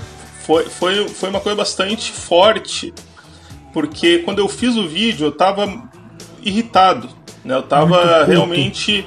Eu não tava acreditando naquilo. E aí eu usei o canal ali como uma forma de desabafo. E depois que deu toda uma repercussão ali, eu vi que é, não, não era exatamente daquela forma que eu queria colocar o assunto. No dia seguinte eu fiz outro vídeo. O vídeo do dia anterior não refletia a minha opinião 100%. Né? Então eu fiz um segundo vídeo. É, levando mais algumas coisas em conta, né? Por exemplo, pô, se o DCEA, que é, que é o, a entidade que cuida do espaço aéreo, está fazendo normas para uso de aeromodelos e de drones, uso recreativo, ela tem que ter sido auxiliada por alguém. Então, naquele meu vídeo ali, a minha, a, a minha suposição foi de que só existiam duas entidades ali que poderiam estar ajudando o DCEA, que seria a ABM, Associação Brasileira de Multirotores, e a COBRA, Confederação Brasileira de Aeromodelismo. E que, em função do resultado que tinha se chegado ali na, naquelas normas, me parecia que estava havendo ali um cabo de guerra, né, que, que cada uma dessas duas entidades estava tentando puxar a lenha para sua sardinha. É... E no final das contas, acabou que os dois vídeos ficaram muito polêmicos, porque depois eu tive, né, depois desse segundo vídeo, ainda tive que me incomodar ali é, um pouco com, com a própria BM, que pediu que eu fizesse uma retratação e eu não queria fazer essa retratação, e no final das contas eu acabei fazendo uma retratação que não era bem uma retratação, eu só estava é, é, ratificando as coisas que eu tinha vídeo ali, que eu tinha feito no último vídeo. Então eu acho que em termos de polêmica, esse aí foi o episódio mais polêmico, que eu me senti mais desconfortável em ter colocado as coisas de forma mais polêmica. Mas tem vários, né? Dos vídeos meus é, é, criticando algumas posturas da DJI, né? Os caras vão lá e fazem os lançamentos ali, que é uma coisa meio caça-níquel. Pô, Inclusive tinha um vídeo lá de você falando em vender todos os seus drones da DJI, né? É, mas aquilo ali foi uma coisa que eu aproveitei a situação, né, cara? Eu tava precisando comprar um computador e a forma que eu pude foi vendendo os drones que eu tinha que de fato eu quase não usava, né? Então eu pensei, cara, vou fazer um vídeo de efeito desses aqui porque, né, é, as pessoas vão assistir achando que é uma coisa, na verdade é outra, mas não é uma coisa ruim. Né? Eu simplesmente estava explicando ali que, pô, eu não tenho grana, né? então eu vou vender para conseguir fazer aí um investimento no canal para poder editar os vídeos. Mas eu tento manter um limite, né? Eu tento manter um limite e também eu nunca faço um vídeo sem buscar, uh, depois que eu aprendi em função desse evento aí, sem buscar opiniões. Né? Então hoje eu tenho uma relação muito boa com o pessoal do DCEA, quando eu vou tratar de um vídeo, é, sempre converso antes. Né? O pessoal da ANAC também, em determinada ocasião, me deu uma certa abertura também. A única entidade que nunca deu bola para nada e nem para ninguém é a Anatel. Né? A Anatel, frequente nos meus vídeos, se tu me vê falando da Anatel, eu não estou falando bem. Né? Talvez algum dia isso aí mude, mas é, nesse momento aí eu não é, é, o único órgão que eu acho que não tratou os drones como uma revolução. Né? Ela tentou pegar os drones e colocar no fluxo dela e não funcionou. Rafa, Diga. só complete a frase. Afinal, as regras são da Anatel e. É, Foda-se. Foda-se, meu amigo. Bora?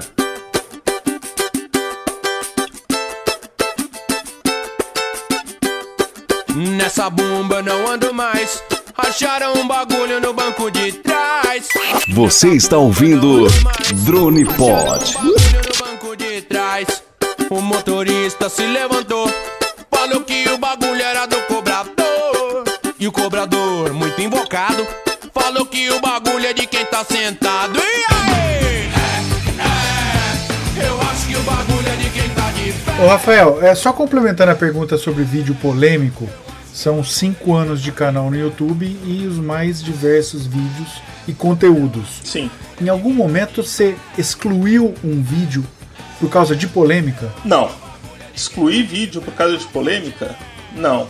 Ou excluir vídeo porque, puta, esse vídeo eu fiz uma cagada e não. Vou tirar ele do ar. Não, eu, eu já excluí vídeo. Eu já excluí vídeo, mas eu excluí vídeo quando eu vi que o algoritmo do YouTube deu uma bugada.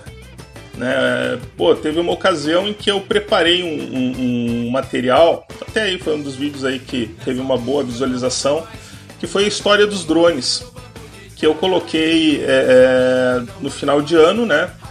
E, cara, a impressão que eu tive foi de que o YouTube não tinha avisado ninguém que eu tinha colocado aquele vídeo. E eu levei duas semanas para fazer aquele vídeo, entre pesquisa, edição e tudo mais. Quando eu vi que o negócio ia se perder, não, não, não, não ia ter relevância, eu apaguei o vídeo e no dia seguinte eu coloquei ele de novo no ar, né, com, com outro título, com, com outro thumbnail. E aí sim o negócio funcionou, né? As pessoas foram avisadas e ele teve um bom número de visualização. Agora, uh, um vídeo que eu coloquei teve uma repercussão ruim, que eu vi que vai me prejudicar, isso aí eu nunca fiz. Ô Rafa, só para concluir, aliás, a conclusão era a pergunta anterior, mas é, você tem falado muito em algoritmo, algoritmo, algoritmo, e como o podcast é sobre drones e tecnologia, e você é um, youtuber, como é que você explicaria isso para essa molecada? O que, que, é esse tal de algoritmo?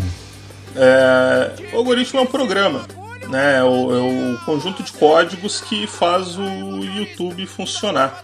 Então ali dentro tem uma série de rotinas, né?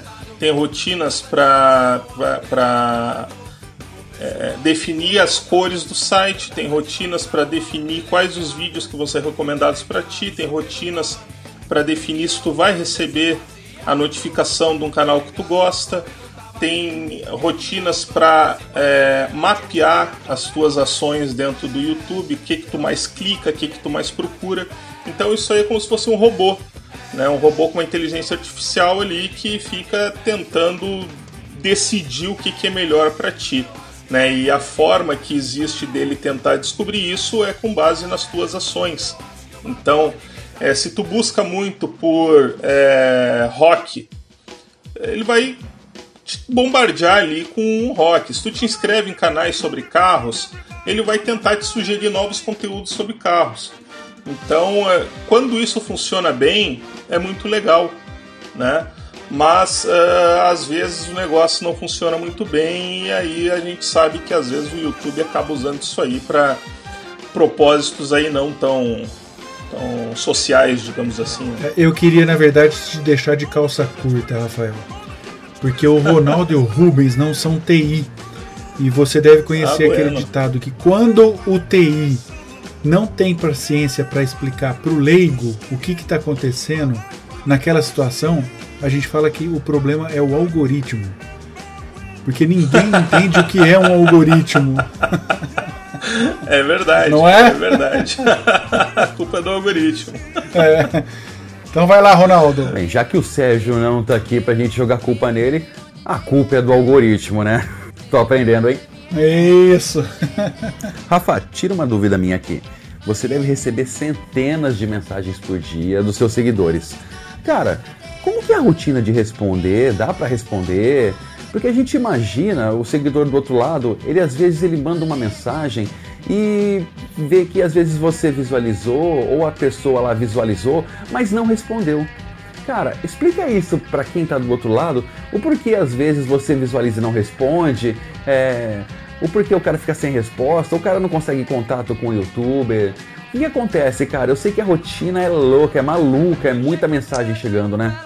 É, cara, isso aí tem muito mesmo. Né? É o canal no YouTube, é a, a conta do Instagram, Twitter, tem uma página no Facebook, tem o um grupo do Facebook, tem o blog, né, que é um site enorme lá de notícias, tem o fórum e também tem o fórum Pod Balsa. Né? Então é muita frente e aí acaba vindo mensagem tanto pelo WhatsApp, quanto pelo direct do Instagram, quanto pelo Messenger do Facebook, quanto pelos comentários é, da, da, da página mesmo do Facebook.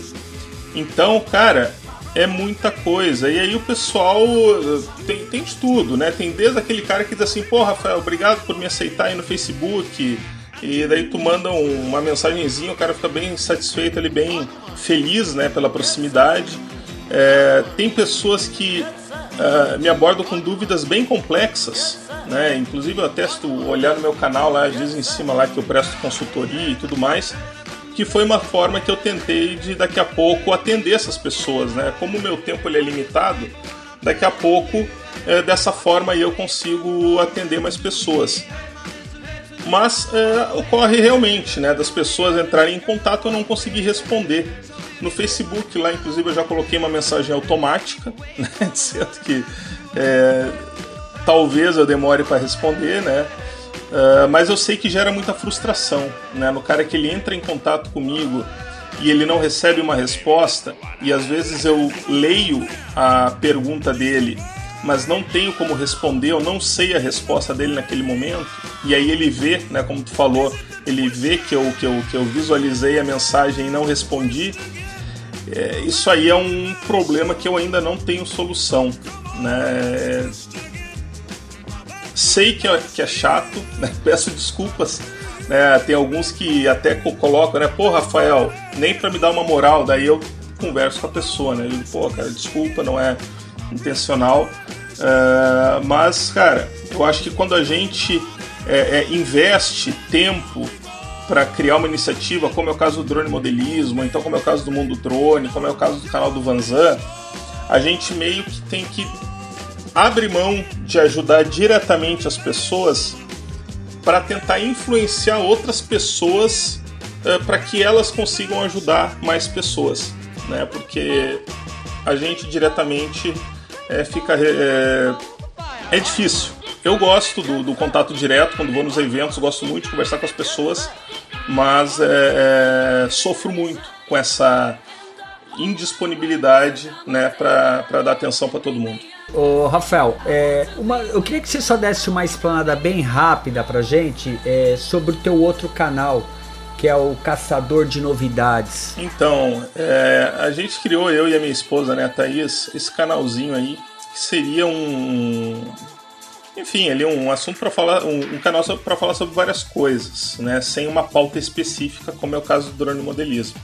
Isso tu entra lá, tem é de tudo, né? A Thaís fazendo um vídeo mostrando azulejos é, espelhados para colocar no banheiro e acabou tendo bastante repercussão até, né? O pessoal até hoje vai lá, gosta do vídeo e tudo mais. Eu participei de dois vídeos aí nesse, nesse canal e depois não tive mais, porque não tive mais como participar porque o drone modelismo ele consome todo o meu tempo. E a Thaís ela tentou manter né, a regularidade, inclusive lá tem o pessoal, pô, cadê novos vídeos, novos vídeos, novos vídeos? Mas o canalzinho ele tá hoje em stand-by, né? Eu tenho a ideia é, de eventualmente usar esse canal para tratar de assuntos não necessariamente relacionados a drone, né? às vezes relacionados à tecnologia ou então coisas do dia a dia, mas isso aí não hoje, né? futuramente é, seria bacana. Né? Às vezes tem assuntos que eu gostaria de tratar no, no, no drone modelismo, como o caso da Betina agora, né? da Empíricos lá, que é uma coisa que acabou virando um meme ali. Eu gostaria de falar, fazer um vídeo de 10 minutos falando sobre isso aí. E, mas eu jamais colocaria no drone modelismo. Então seria um assunto que é, um, um, segundo canal né, seria legal para poder tratar desses assuntos aí. Ó, então fica a dica aí, caçadores de novidade, procura lá no YouTube, hein? Rafa, agora mudando de pato para ganso ou de drone para impressora, é, eu vi que tem um vídeo no seu canal que você fala sobre uma impressora 3D que você comprou. Uma, qual que é o modelo mesmo? Eu tenho duas aqui, né? Uma é a a, a EasyThread Nano e a outra é a Gitec E180. São impressoras pequenininhas, né? Cara, qual a experiência que você já teve com essas impressoras? E o que, que você fala pra gente?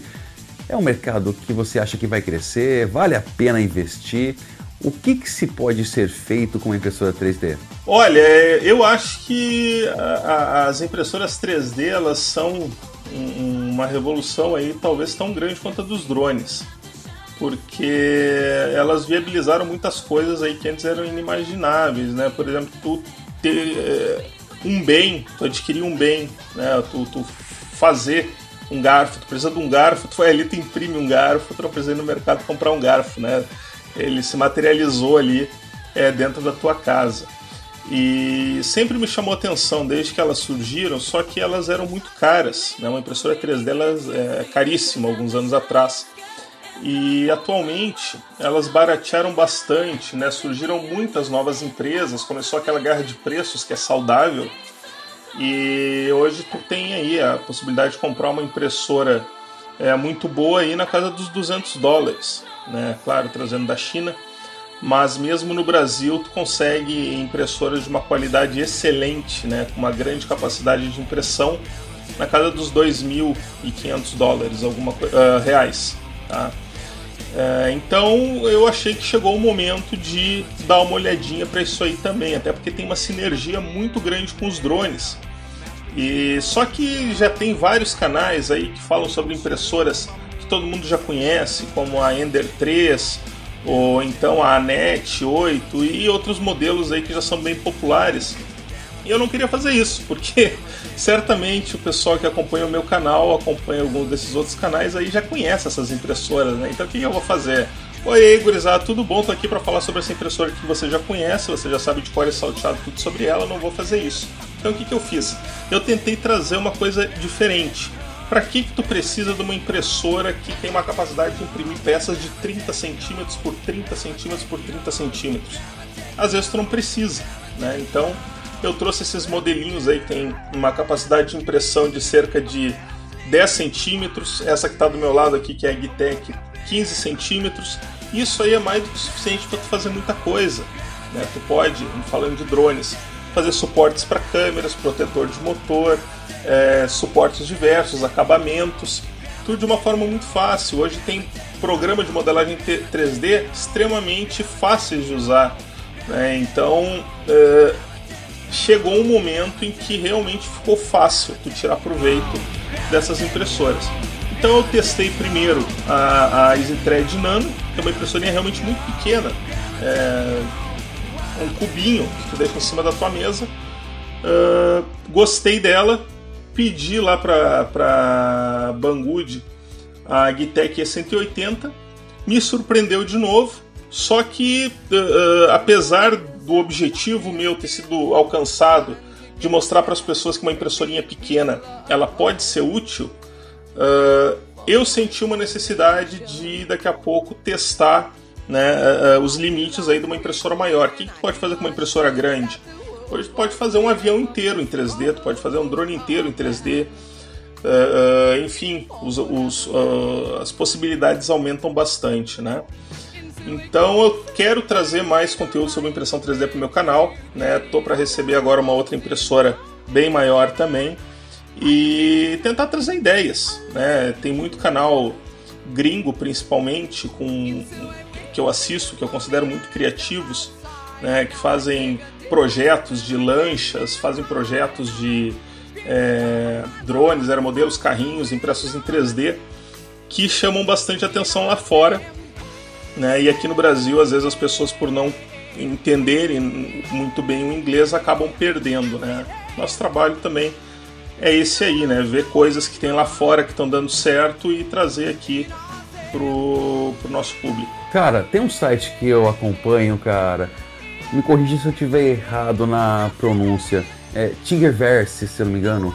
Tingerverse, isso. Meu, tem um Mavic para você imprimir lá, cara. Você acredita que eu encontrei um Mavic para você imprimir, cara? Eu não acreditei a hora que eu vi, cara. Meu, tem de tudo nesse site. Tem. É, era em cima disso que eu ia comentar também, viu, Rafael? Desculpa até cortar a sua resposta. Mas parece que é uma, comuni uma comunidade muito open, né? Eu faço parte Sim. de um grupo no Telegram. Pô, os caras compartilham arquivos STL lá. Eu não tenho impressora 3D, mas estou paquerando uma. Tem uns arquivos STL lá que você fala, pô, não é possível que os caras disponibilizam isso. É igual, é igual o, Rafa, o Ronaldo falou, um Mavic, peças que você nem imagina que, que possa ter em casa. Mas é bem open, né? É, tem uma comunidade aí bastante ativa e também bastante social, né, no sentido de socializar ali o, o fruto do trabalho deles. Eu sou um cara que venho da TI, né, trabalhei muito aí com código aberto, né, é, software livre, e tive boas experiências e tive más experiências uh, no sentido de daqui a pouco disponibilizar um fruto do meu trabalho e daqui a pouco ver uma pessoa que está monetizando isso aí, né? Ela se apropria e daqui a pouco ela está vendendo ali uma coisa que tu disponibilizou gratuitamente. Isso aí pode ou não ser um problema. Daqui a pouco, se a tua, se teu interesse é genuinamente ajudar a comunidade e tu encontra alguém que está ganhando dinheiro com um trabalho que tu fez, dependendo ali, claro, é, das condições que tu liberou isso aí pro público, daqui a pouco pode ser até um motivo de orgulho, né? Pô, os caras fizeram um negócio do caramba ali e a base daquilo ali fui eu que fiz. Então na 3D tem muito isso, porque tu pode baixar um, um modelo 3D e inclusive aprimorar ele. Né? Tem um, sei lá, um, um, um STL lá que o cara baixa para fazer um alicate. E aí tu baixa esse STL, faz o teu alicate e tu identifica ali que tem uma coisinha que podia melhorar. Então tu vai ali, tu faz o teu, teu aprimoramento e disponibiliza de novo. E esse repositório é, é infinito. Né? Eu, quando eu recebi a minha primeira impressora, não sei se vocês já passaram por isso aí, provavelmente também, quando eu entrei no Thingiverse lá, cara, eu fui ver, eu já tava 4 horas olhando modelos e baixando e baixando e baixando. Eu vou imprimir isso aqui tudo como se eu tivesse filamento para imprimir tudo que eu tinha baixado. Mas é uma coisa que te prende de uma forma, tu vê, cara, eu não acredito que existe isso. E aí tu baixa e eu quero imprimir. Só que daí entra numa pegadinha das impressoras, que é o seguinte: uh, a impressora é um hobby hoje ainda, né? É, tu tem impressoras plug and play que tu vai comprar e elas vão imprimir perfeitamente assim que tu tirar da caixa. Mas tu tem impressoras que são meio do it yourself, né? Um negócio é, que tu faz em casa. E aí, cara, é uma coisa que nem o drone, assim, que nem no drone tu quer botar um motor melhor, uma hélice diferente, tu quer fazer um não sei o que mais, na impressora também. Tu vai comprar uma pecinha para deixar mais firme, tu vai comprar uma pecinha para ventilar melhor, tu vai comprar uma pecinha. Então tem grupos de impressão 3D que eu participo que os caras a diversão deles é mais otimizar a impressora deles e deixar ela mais perfeita possível do que fazer o que ela foi feita para fazer, que é imprimir objetos ali que eventualmente vão ser úteis para ti. É, eu estou tentando me manter é, longe dessa coisa de ficar mexendo muito na impressora, porque senão eu vou ter que largar os drones, né? Um ou outro tempo os dois não dá. O que eu achei interessante, cara, eu comprei uma Ender 3 e você acha já os upgrades para você fazer na impressora. Você imprime os upgrades da impressora, na, na, na, verdade, cara. Eu achei muito interessante isso, cara. É muito louco. Inclusive tem impressoras novas mesmo que tu compra, que as partes ali, as junções e tudo mais são impressas em 3D. É, tu não precisa mais hoje é, depender do plástico injetado, então de peças industrializadas. Chegou num ponto em que a qualidade das peças ela tá tão boa que já atende, né? Tu vai montar, tu vai montar uma empresa para fabricar impressoras 3D. Tu compra uma impressora 3D antes e tu faz as peças dela e sai vendendo as impressoras ali. É um negócio bem louco mesmo, assim. E Rafa, falando agora sobre filamento, cara, o que, que você aconselha de filamento? E na verdade explica pra galera aqui, pra gente que não entende muito é, sobre impressão 3D. Eu sei que você compra rolos de filamento, né? Normalmente vem um quilo de, de filamento num rolo, é isso, né? O que, que dá para imprimir com um quilo de filamento, cara? E já aproveitando, Rafa, qual filamento que você recomenda para a gente começar a usar? É, então, é... o filamento, quando tu, geralmente quando tu compra uma impressora, vem um pouquinho de filamento. Tá? É aquele negócio só para tu receber a impressora, tu tá na secura, tu quer ver ela fazer alguma coisa, então eles mandam ali um pouquinho de filamento. É, o problema é que, assim como qualquer outro tipo de produto, existem filamentos de melhor ou pior qualidade. Às vezes tu compra uma impressora que ela é boa, mas tu manda imprimir ali alguns objetos e esses objetos eles não saem perfeitos, eles saem com falhas, né, das mais diversas. E quando tu está iniciando, obviamente, né, tu vai pensar, nossa, minha impressora aqui é uma porcaria. Mas na verdade não é. A questão é o filamento. Foi o que aconteceu comigo é, com a Gitec E180, que veio com um pedaço, um rolinho pequeno de filamentos, e eu fui imprimir ali algumas coisas e não dava, simplesmente era uma porcaria. Eu falei, cara, perder meu tempo com essa impressora aqui, né? Vou avisar o pessoal da loja que mandou que não dá para fazer um vídeo e bola para frente. Aí eu conversei com um amigo que tem mais experiência com impressão 3D e ele me falou assim, cara, tem uma marca aqui que é nacional, é né, uma marca que manda muito bem. Faz o seguinte, antes de desistir da impressora, tenta comprar uma, um filamento bom. Né? O nome dessa marca, não sei se eu posso falar aqui, é a 3D Prime, né, que é uma marca nacional aí que tem uns filamentos aí excelentes que são considerados aí dos melhores aí do mercado. É, fiz isso, fui lá, comprei um rolo deles, coloquei na impressora e por mágica tudo passou a funcionar perfeitamente. Eu tive tudo que é tipo de problema, problema de subextrusão, que é quando sai pouco material, é, problema de, de sai torto, é, problema de entupimento, eu tive que trocar o bico da impressora porque simplesmente entupiu e não conseguia, não saía mais o negócio, ele desentupia, daí no meio da impressão tu ia ver ali, é muito comum impressões grandes, tu bota imprimir vai dormir. Aí tu chega no outro dia, ou tá pronto, ou então dá algum problema e tu tem um ninho de passarinho ali, só desperdiçou filamento. Isso aí acontecia muito. E simplesmente mudando o filamento né, dessa marca 3D Prime, uh, resolveu. Né?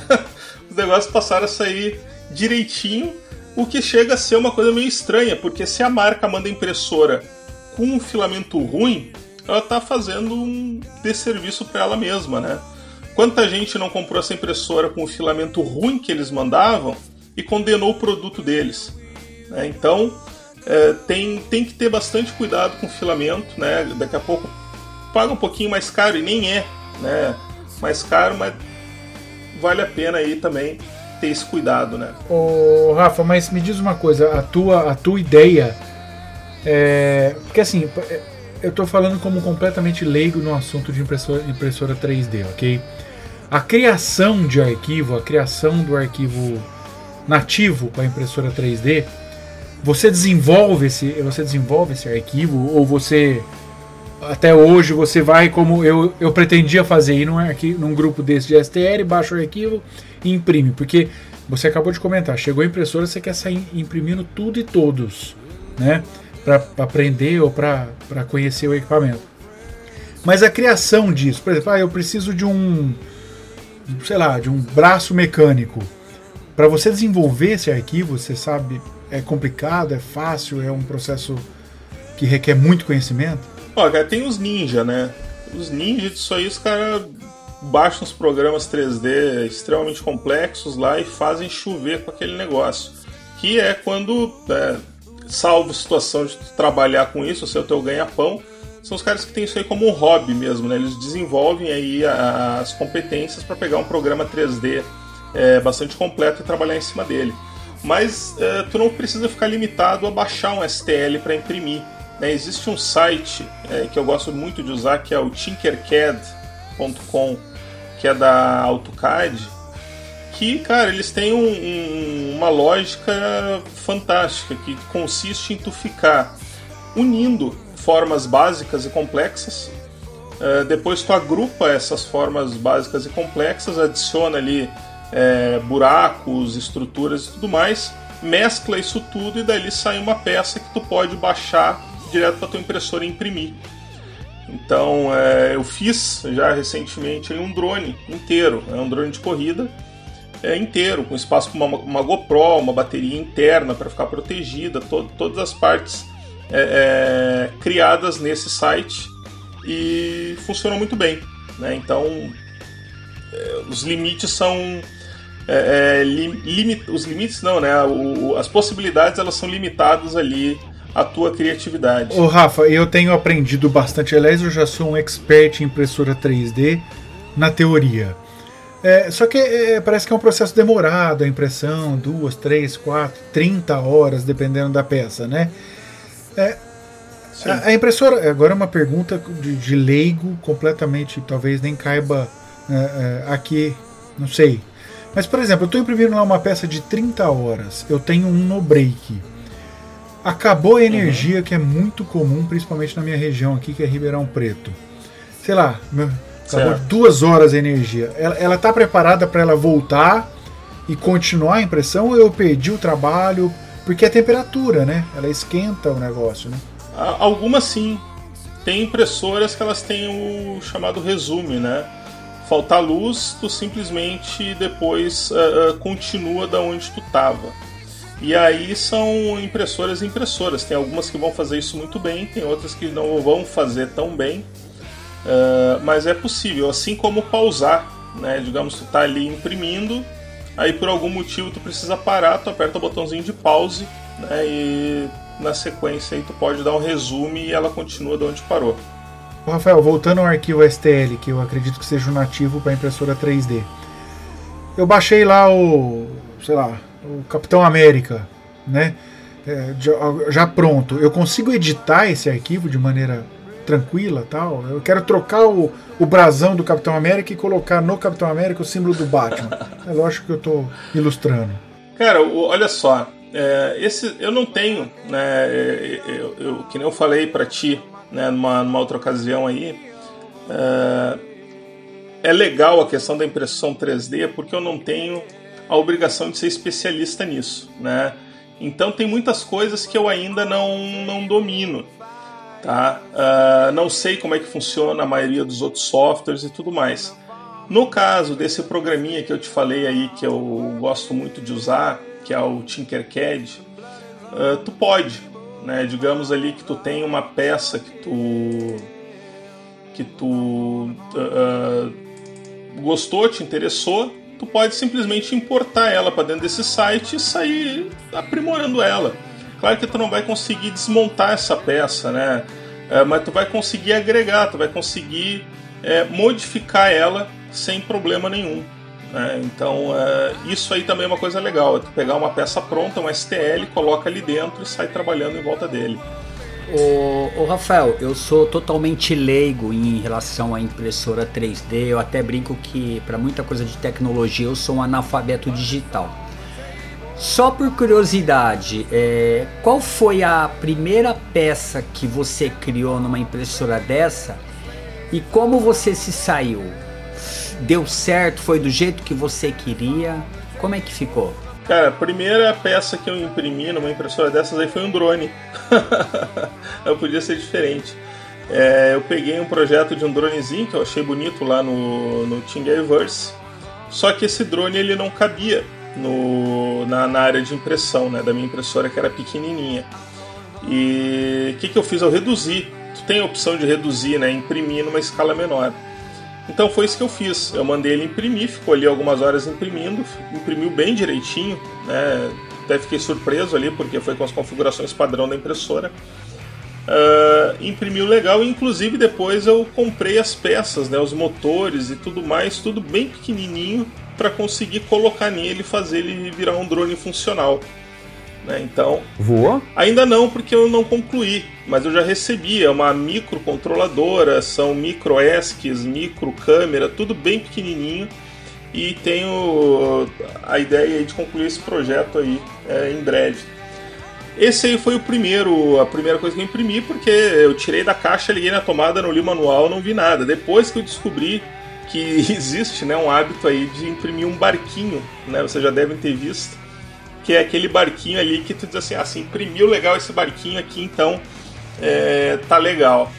E foi aí que eu comecei a conhecer as implicações do assunto, porque tu tem, é, dependendo do tipo da peça, tu tem que alterar configurações da impressora. Então uma impressora, então uma peça que daqui a pouco o bico de impressão vai se deslocar muito, tu tem que ajustar melhor a retração. Uh, ou então daqui a pouco se tu está tendo algum tipo de problema, tu tem que mudar a temperatura da impressão. E eu achava que existia uma configuração única, né? Não, agora minha impressora ficou boa, eu posso imprimir o que eu quiser. E talvez seja assim em impressoras mais caras ou coisas assim, mas nas impressoras que a gente compra, né, eh, a Ender, essas aqui que eu tenho e tudo mais, tu ainda precisa ali dar uma mexidinha nela, né, na, dependendo do tipo de peça que tu quer imprimir. Mas é, faz parte da diversão, né? Pelo menos para quem gosta, né? Ô, Rafael, mas pô, legal, cara, essa aula sobre essa pequena aula sobre impressora 3D, como você mesmo falou, ninguém é obrigado Sim. a ser especialista em tudo. E hoje a gente vive num mundo de especialistas, né? Como tem especialista para palpitar sobre o que não sabe. Mas agora voltando para o drone, é uma pergunta que eu costumo fazer para os nossos convidados e sem titubear e sem resposta clichê do tipo, ah, depende para que, que você vai usar. Qual drone, se você tivesse todos os drones à sua disposição agora e você vai pegar para voar, qual é aquele que você fala, puta, esse é uma delícia de pilotar, esse é gostoso, esse é o que eu, que eu gosto? Qual é o deles? Vaga Racer, cara. É um um dronezinho que eu fiz no meu canal, que era para ser um drone vagabundo. É, eu peguei ali, botei num, num frame de um dronezinho chinês, coloquei uma eletrônica nele é, legalzinha. Fiz um voo, vi que tinha potencial, transplantei para um frame muito leve e é o drone que eu tenho hoje que me dá mais prazer de voar entre todos. Tem um monte de drone aqui, o drone que eu gosto. Que se tu me disser assim, Rafael, tu vai viajar para tal lugar, pega um drone e vai. eu pegaria esse, cara. É o mais baratinho. Agora, dos drones comerciais, qual que você prefere? Magic 2 Pro. Entendi, legal, valeu pela opinião. É a minha também, apesar de não ter pilotado muitos drones, mas agora eu vou jogar Legal. a peteca pro Ô, Rubens. Rafael, é, em todas as entrevistas eu sempre comento muito com o entrevistado sobre a responsabilidade social, sobre o famoso drone consciente. É, por que essa minha colocação? É, por exemplo, em relação a você, é um cara que é um influenciador digital. É, você deve ter conhecimento que as pessoas hoje, todo mundo está comprando drone, ficou uma coisa muito fácil o acesso. E a primeira coisa que eles compram, eles não vão olhar as regras do DCEA. O que, que eles vão olhar é o influenciador digital. É, eu sou um exemplo. Quando eu comprei o drone, o Ronaldo, que me ajudou, primeira coisa que eu fiz foi olhar teu canal, o canal do Vanzão, fui olhar para poder é, pegar referências. Então você sabe que a molecada compra o drone e não vai pro DCEA ver as regras. Ele vai lá pro teu canal e pros, pros outros canais aí que são grandes canais influenciadores, são canais é, de, é, uma, de uma confiança muito grande. Você já pensou em algum momento é, criar alguma coisa dentro dos teus é, vídeos ou do teu canal que jogasse uma mensagem para a responsabilidade social dessa moçada que tá chegando? Você entendeu? Porque, por exemplo, outro dia eu tava na praia eu vendo o cara dando voo rasante, praia lotada. É um cara que não tem nenhuma noção de perigo, de responsabilidade. Você já pensou em algum momento é, criar uma mensagem para essa turma aí sobre esse tipo de responsabilidade? De forma recorrente nos canais, ah, nos vídeos, teve uma época em que eu colocava no início dos meus vídeos uma mensagem é, pedindo para as pessoas, é, no mínimo, voarem abaixo de 120 metros, é, voarem longe de aeroportos, e onde eu dizia também que compartilhar babaquices né, de pessoas fazendo proezas com drones também era babaquice. Né? E fiz isso aí durante algum tempo e depois eu tirei isso aí, não sei agora qual foi o motivo que me levou a tirar. Mas nos meus vídeos eu sempre tive um viés de responsabilidade muito grande.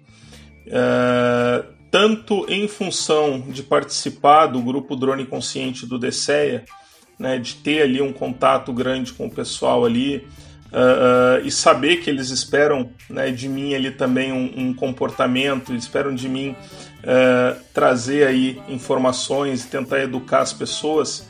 Então eu sempre tive esse cuidado, né? Teve, por exemplo, agora o aquele caso ali, né, bem polêmico do carnaval na Sapucaí, né, que o pessoal usou os drones e a, nos grupos de redes sociais aí o pessoal caiu em cima né, da, daquela ação e no final das contas o negócio não, não pode ser assim. Então eu fiz um vídeo é, fazendo uma análise fria, não tendenciosa, né, falando sobre as regras. Tem coisas quando surge um, esse tipo de ação aí que tu não pode simplesmente imaginar que os caras não têm autorização ou imaginar que os caras não têm homologação, sabe? Daí então se cria ali um, uma caça às bruxas que não faz bem. Então eu peguei aquele vídeo e tentei trazer as pessoas de volta para casinha e dizer assim, não, cara, repensa, né? Vamos tentar não ser preconceituoso. E com relação aos usuários mesmo, eu vejo que tem dois tipos. Eu dou treinamentos. Então eu tenho muito contato com pessoas que compram o drone e pagam para saber uh, o que, que pode e o que, que não pode, pagam para fazer direito. Assim como tem pessoas que simplesmente chegam ali e dizem assim: não, cara, o que, que é isso? É muito mimimi. Quer dizer que eu pago caro por um drone e tem que ficar pedindo autorização, tem que ficar pedindo não sei o quê. Então, eu acho que o meu canal é um dos mais responsáveis. Né? Uh, algum tempo atrás, né, tem o, meu grande amigo Vanzan aí, ele tem um canal um pouco mais polêmico. Né? Ele faz alguns voos mais externos, é natural do estilo de voo dele é, é, levantar algumas polêmicas. É, e anos atrás eu ficava muito mais preocupado com isso, uh, uh, em função do que tu falaste, né? Que as pessoas compram o drone e elas saem para o YouTube para ver o que, que no YouTube está fazendo. Uh, mas o Vanzan, é, ele chegou num nível, e, e, isso aí me chama muito atenção, porque eu, vocês devem ver os vídeos dele, né? Por exemplo, bater em fio. Cara, eu tenho uma tração com fio, se eu estiver voando é, a 5 km de mim e tiver um fio lá, eu vou estar na altura do fio e vou bater no fio. Né? E o Van ele tem uma visão assim, cara, não procura fio, fio procura poste. Né? Se tu achar poste, certamente tem fio e aí tu fica é, mais ativo. Mas as pessoas elas conhecem já o Van e sabem que o Van ele tem uma experiência, ele tem uma habilidade de voo que inerentemente elas sabem assim, eu não vou tentar fazer aquilo ali, sabe? Porque é, não dá, não dá pra, pra, pra, pra simplesmente achar que porque o Vanzan fez, as outras pessoas vão fazer. Uh, e eu falo especificamente dele. Né? Isso aí, claro que não é uma carta branca. Né? Às vezes é, é, ele posta uma coisinha ali, eu até ligo pra ele, bah, Vanzan, aquilo ali, o que, que, tu acha? Ele, não, não, aquilo ali tá tudo sob controle. Não, beleza. Uh, mas eu acho que ele também dá a mensagem dele. Eu acho que ele cumpre muito bem o papel dele é, no sentido da parte técnica do voo. Né? O que, que tu deve cuidar, o que, que tu tem que fazer. Uma coisa que ele fala muito, tem que confiar na máquina. Né? No momento que tu tira do chão, não te resta mais nada a não ser confiar que o drone vai continuar voando e vai fazer o que tu mandar ele fazer.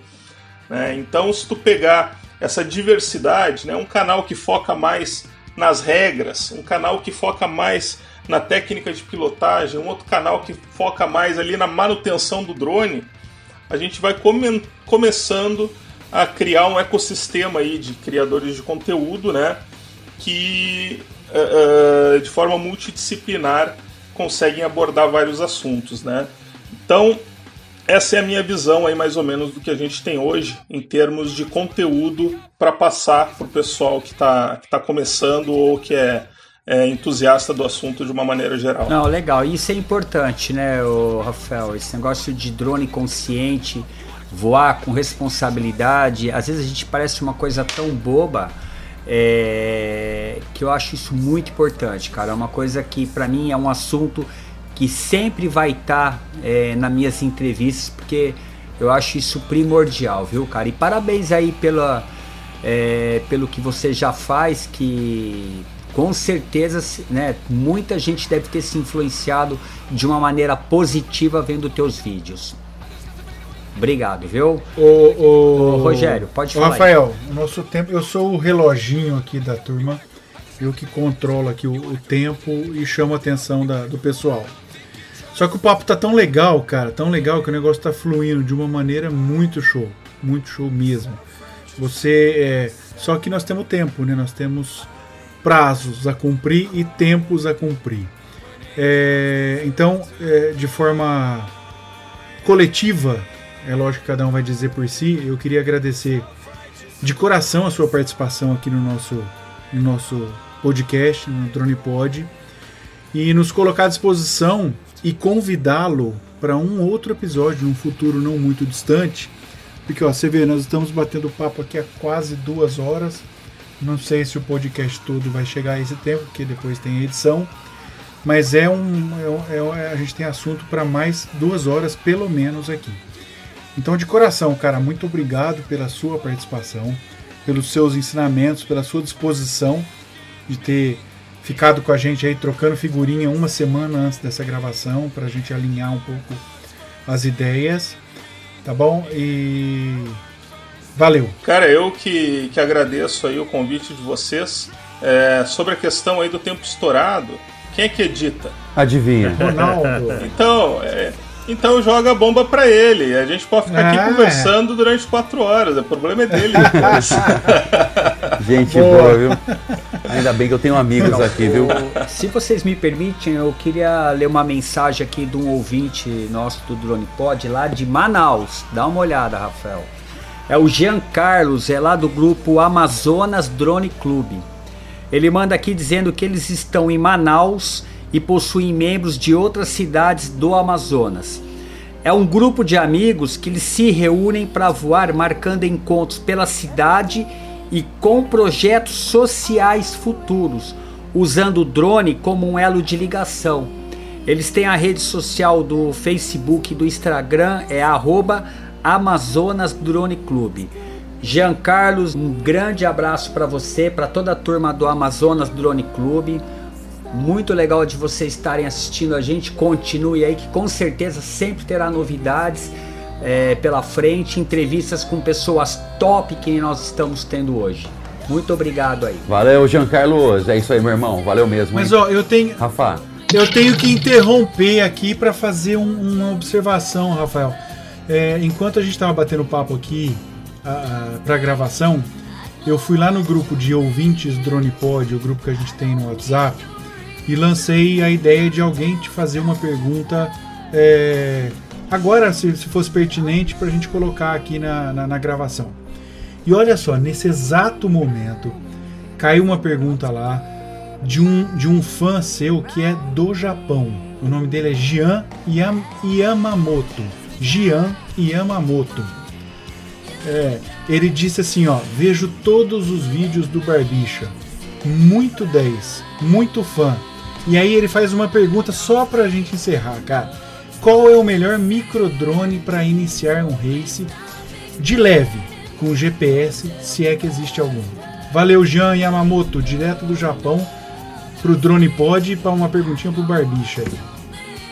Ele quer é, um microdrone para racing, é isso? Pra race de leve, ele quer de leve, um, um race de leve, se possível com GPS. Cara, o, o Racer com GPS tem um sinônimo para isso que se chama herege.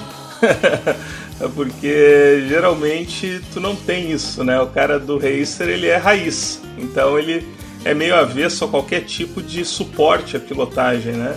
Inclusive tem um projeto que eu tô tocando no meu canal que se chama justamente Herege, que é de um drone racing com GPS, né? É, muito dificilmente ele vai encontrar um, um microdrone para racing é, com GPS. Inclusive, para quem está iniciando, o ideal não é um microdrone. Tá? Microdrone, quando se fala em é, abaixo de 100 milímetros, né? o ideal é tu começar aí com 210, 250, porque é o que tem ma- mais peças disponíveis aí quando tu quebrar. Né? Mas para racing eu aconselharia ele é, ir para um Tyro 99. Se ele quiser montar, é um kit que vem todas as peças, tu só monta e sai voando. Ou então, se quiser um racer para tu sair voando com ele já pronto, é um Yashin Wizard X220, que ambos ele vai estar muito bem servido. E abaixo disso aí são os, os- os- a gente chama os bostinhas, que daí não é muito indicado aí para quem está iniciando pela dificuldade de encontrar peças e também e de encontrar o drone quando ele cai no meio do mato, né? Porque é pequenininho, então muito fácil de perder. Tá? Mas diz para ele me mandar um e-mail aí lá pro flyaway@dronemodelismo.com.br, que daí eu consigo fazer uma pesquisa melhor e dar para ele uma, uma, uma resposta mais nos moldes do que ele procura. Aí. Gian Yamamoto, sua, sua pergunta foi respondida pelo Barbicha. E eu interrompi o Ronaldo e levei um fumo aqui em off pra gravação. Rubens, fala você agora, porque eu vou ficar quieto, senão eu vou levar outro fumo. Legal. É, na verdade, eu só queria agradecer ao Rafael. É, eu queria te dizer, Rafael, que eu fiquei muito feliz em estar participando dessa entrevista com você. É, você é um cara sensacional, uma conversa super agradável. Tivesse numa mesa de bar, eu estaria até amanhã de manhã conversando contigo de boa. Você é um cara super tranquilo, gente finíssima. Muito obrigado mesmo. Olha, parabéns pelo canal, parabéns pelo seu trabalho. É, pode se orgulhar, porque realmente seu trabalho é, é maravilhoso, tá bom? Muito obrigado mais uma vez, foi um prazer enorme. Cara, eu que agradeço aí. É, tô à disposição aí para bater um papo numa mesa de bar. Eu só não sei se eu aguento até de manhã, né? Mas eu acho que umas seis cervejas eu aguento aí falando de forma clara. Depois disso aí, tu já não vai mais entender nada do que eu tô falando. Mas a ideia, a intenção é boa. Rafa, só tenho a agradecer a sua presença aqui, cara. Nota 10, cara. Como diz o Sergio, nosso estagiário, cada resposta é uma aula, cara. E brigadão, cara, do fundo do coração. A bancada do Drone Pod agradece. A galera lá do grupo dos ouvintes do Drone Pod agradece. Tinha muita gente também esperando por essa entrevista, querendo conhecer um pouco mais do Rafa Ritter. Beleza. Pra saber quem é o Rafa Ritter, quem que é esse barbicha aí, né? Rafa, obrigado aí, até a próxima, cara. Foi top essa daqui. E como diz o Magrão, bora pro próximo episódio. Cara, é... primeiramente é isso aí que eu falei. Agradecer o convite. Acho que essa iniciativa de vocês aí é top, né? Pro pessoal que assiste aí, é... não tem ideia da do know-how que esse pessoal tem aí para montar os podcasts. É um trabalho muito profissional, muito bem feito. É... existe toda uma tecnologia que eu fiquei surpreso, né, de ver para que chegue aí um podcast bacana com qualidade aí para vocês. É, felizmente vocês não estão é, vendo cenários aqui das pessoas, né? Senão talvez não ficasse tão legal, mas como podcast é só áudio, né? Então não vou nem falar mais nada a respeito desse assunto, deixa assim, né? No imaginário de vocês. E, e era isso, pessoal. Obrigado aí é, para quem segue o canal. Acho que o assunto de drones aí ele é bastante amplo, né? Como o pessoal falou aí, daria para fazer vários podcasts aí falando sobre muitas coisas. E vamos ver, né? Se realmente eles cumprem a promessa e me convidam para outro podcast aí. Com toda certeza, Rafa. Rafa, obrigado aí, até a próxima, cara. Magrão, aproveitando, já passa o recado aí das redes sociais, né? Pessoal, ó, agora nós temos Instagram e Facebook. No Instagram e Facebook, muitos vídeos legais de drone, de, de acidentes, de, de trapalhadas, de fotos legais também. E para quem quiser postar sua foto no nosso Instagram, é só usar a hashtag DronePodBR. Publique a sua foto e use a hashtag DronePodBR, tá bom? Segue a gente lá, arroba DronePodBR, no Facebook e no Instagram. O e-mail nosso, Ronaldo. dronepodoficial.gmail.com. Quer mandar aquela mensagem da Crialô? dronepodoficial.gmail.com. Pessoal, se vocês tiverem algum evento de drone para acontecer nesse Brasilzão ou nesse mundão afora, envie um e-mail para a gente no dronepodoficial.gmail.com. A gente, tá, a gente estreou semana passada o quadro Rapidinhas, que é pra, exatamente para divulgar a, a tecnologia de drone, os eventos de drone que estão acontecendo, tá bom? Um abraço para todo mundo e bora pro próximo episódio.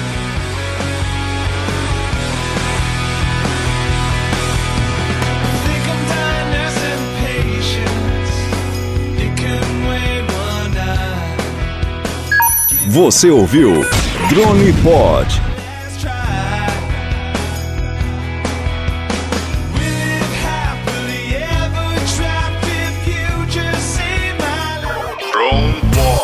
Você ouviu mais um Drone Pod.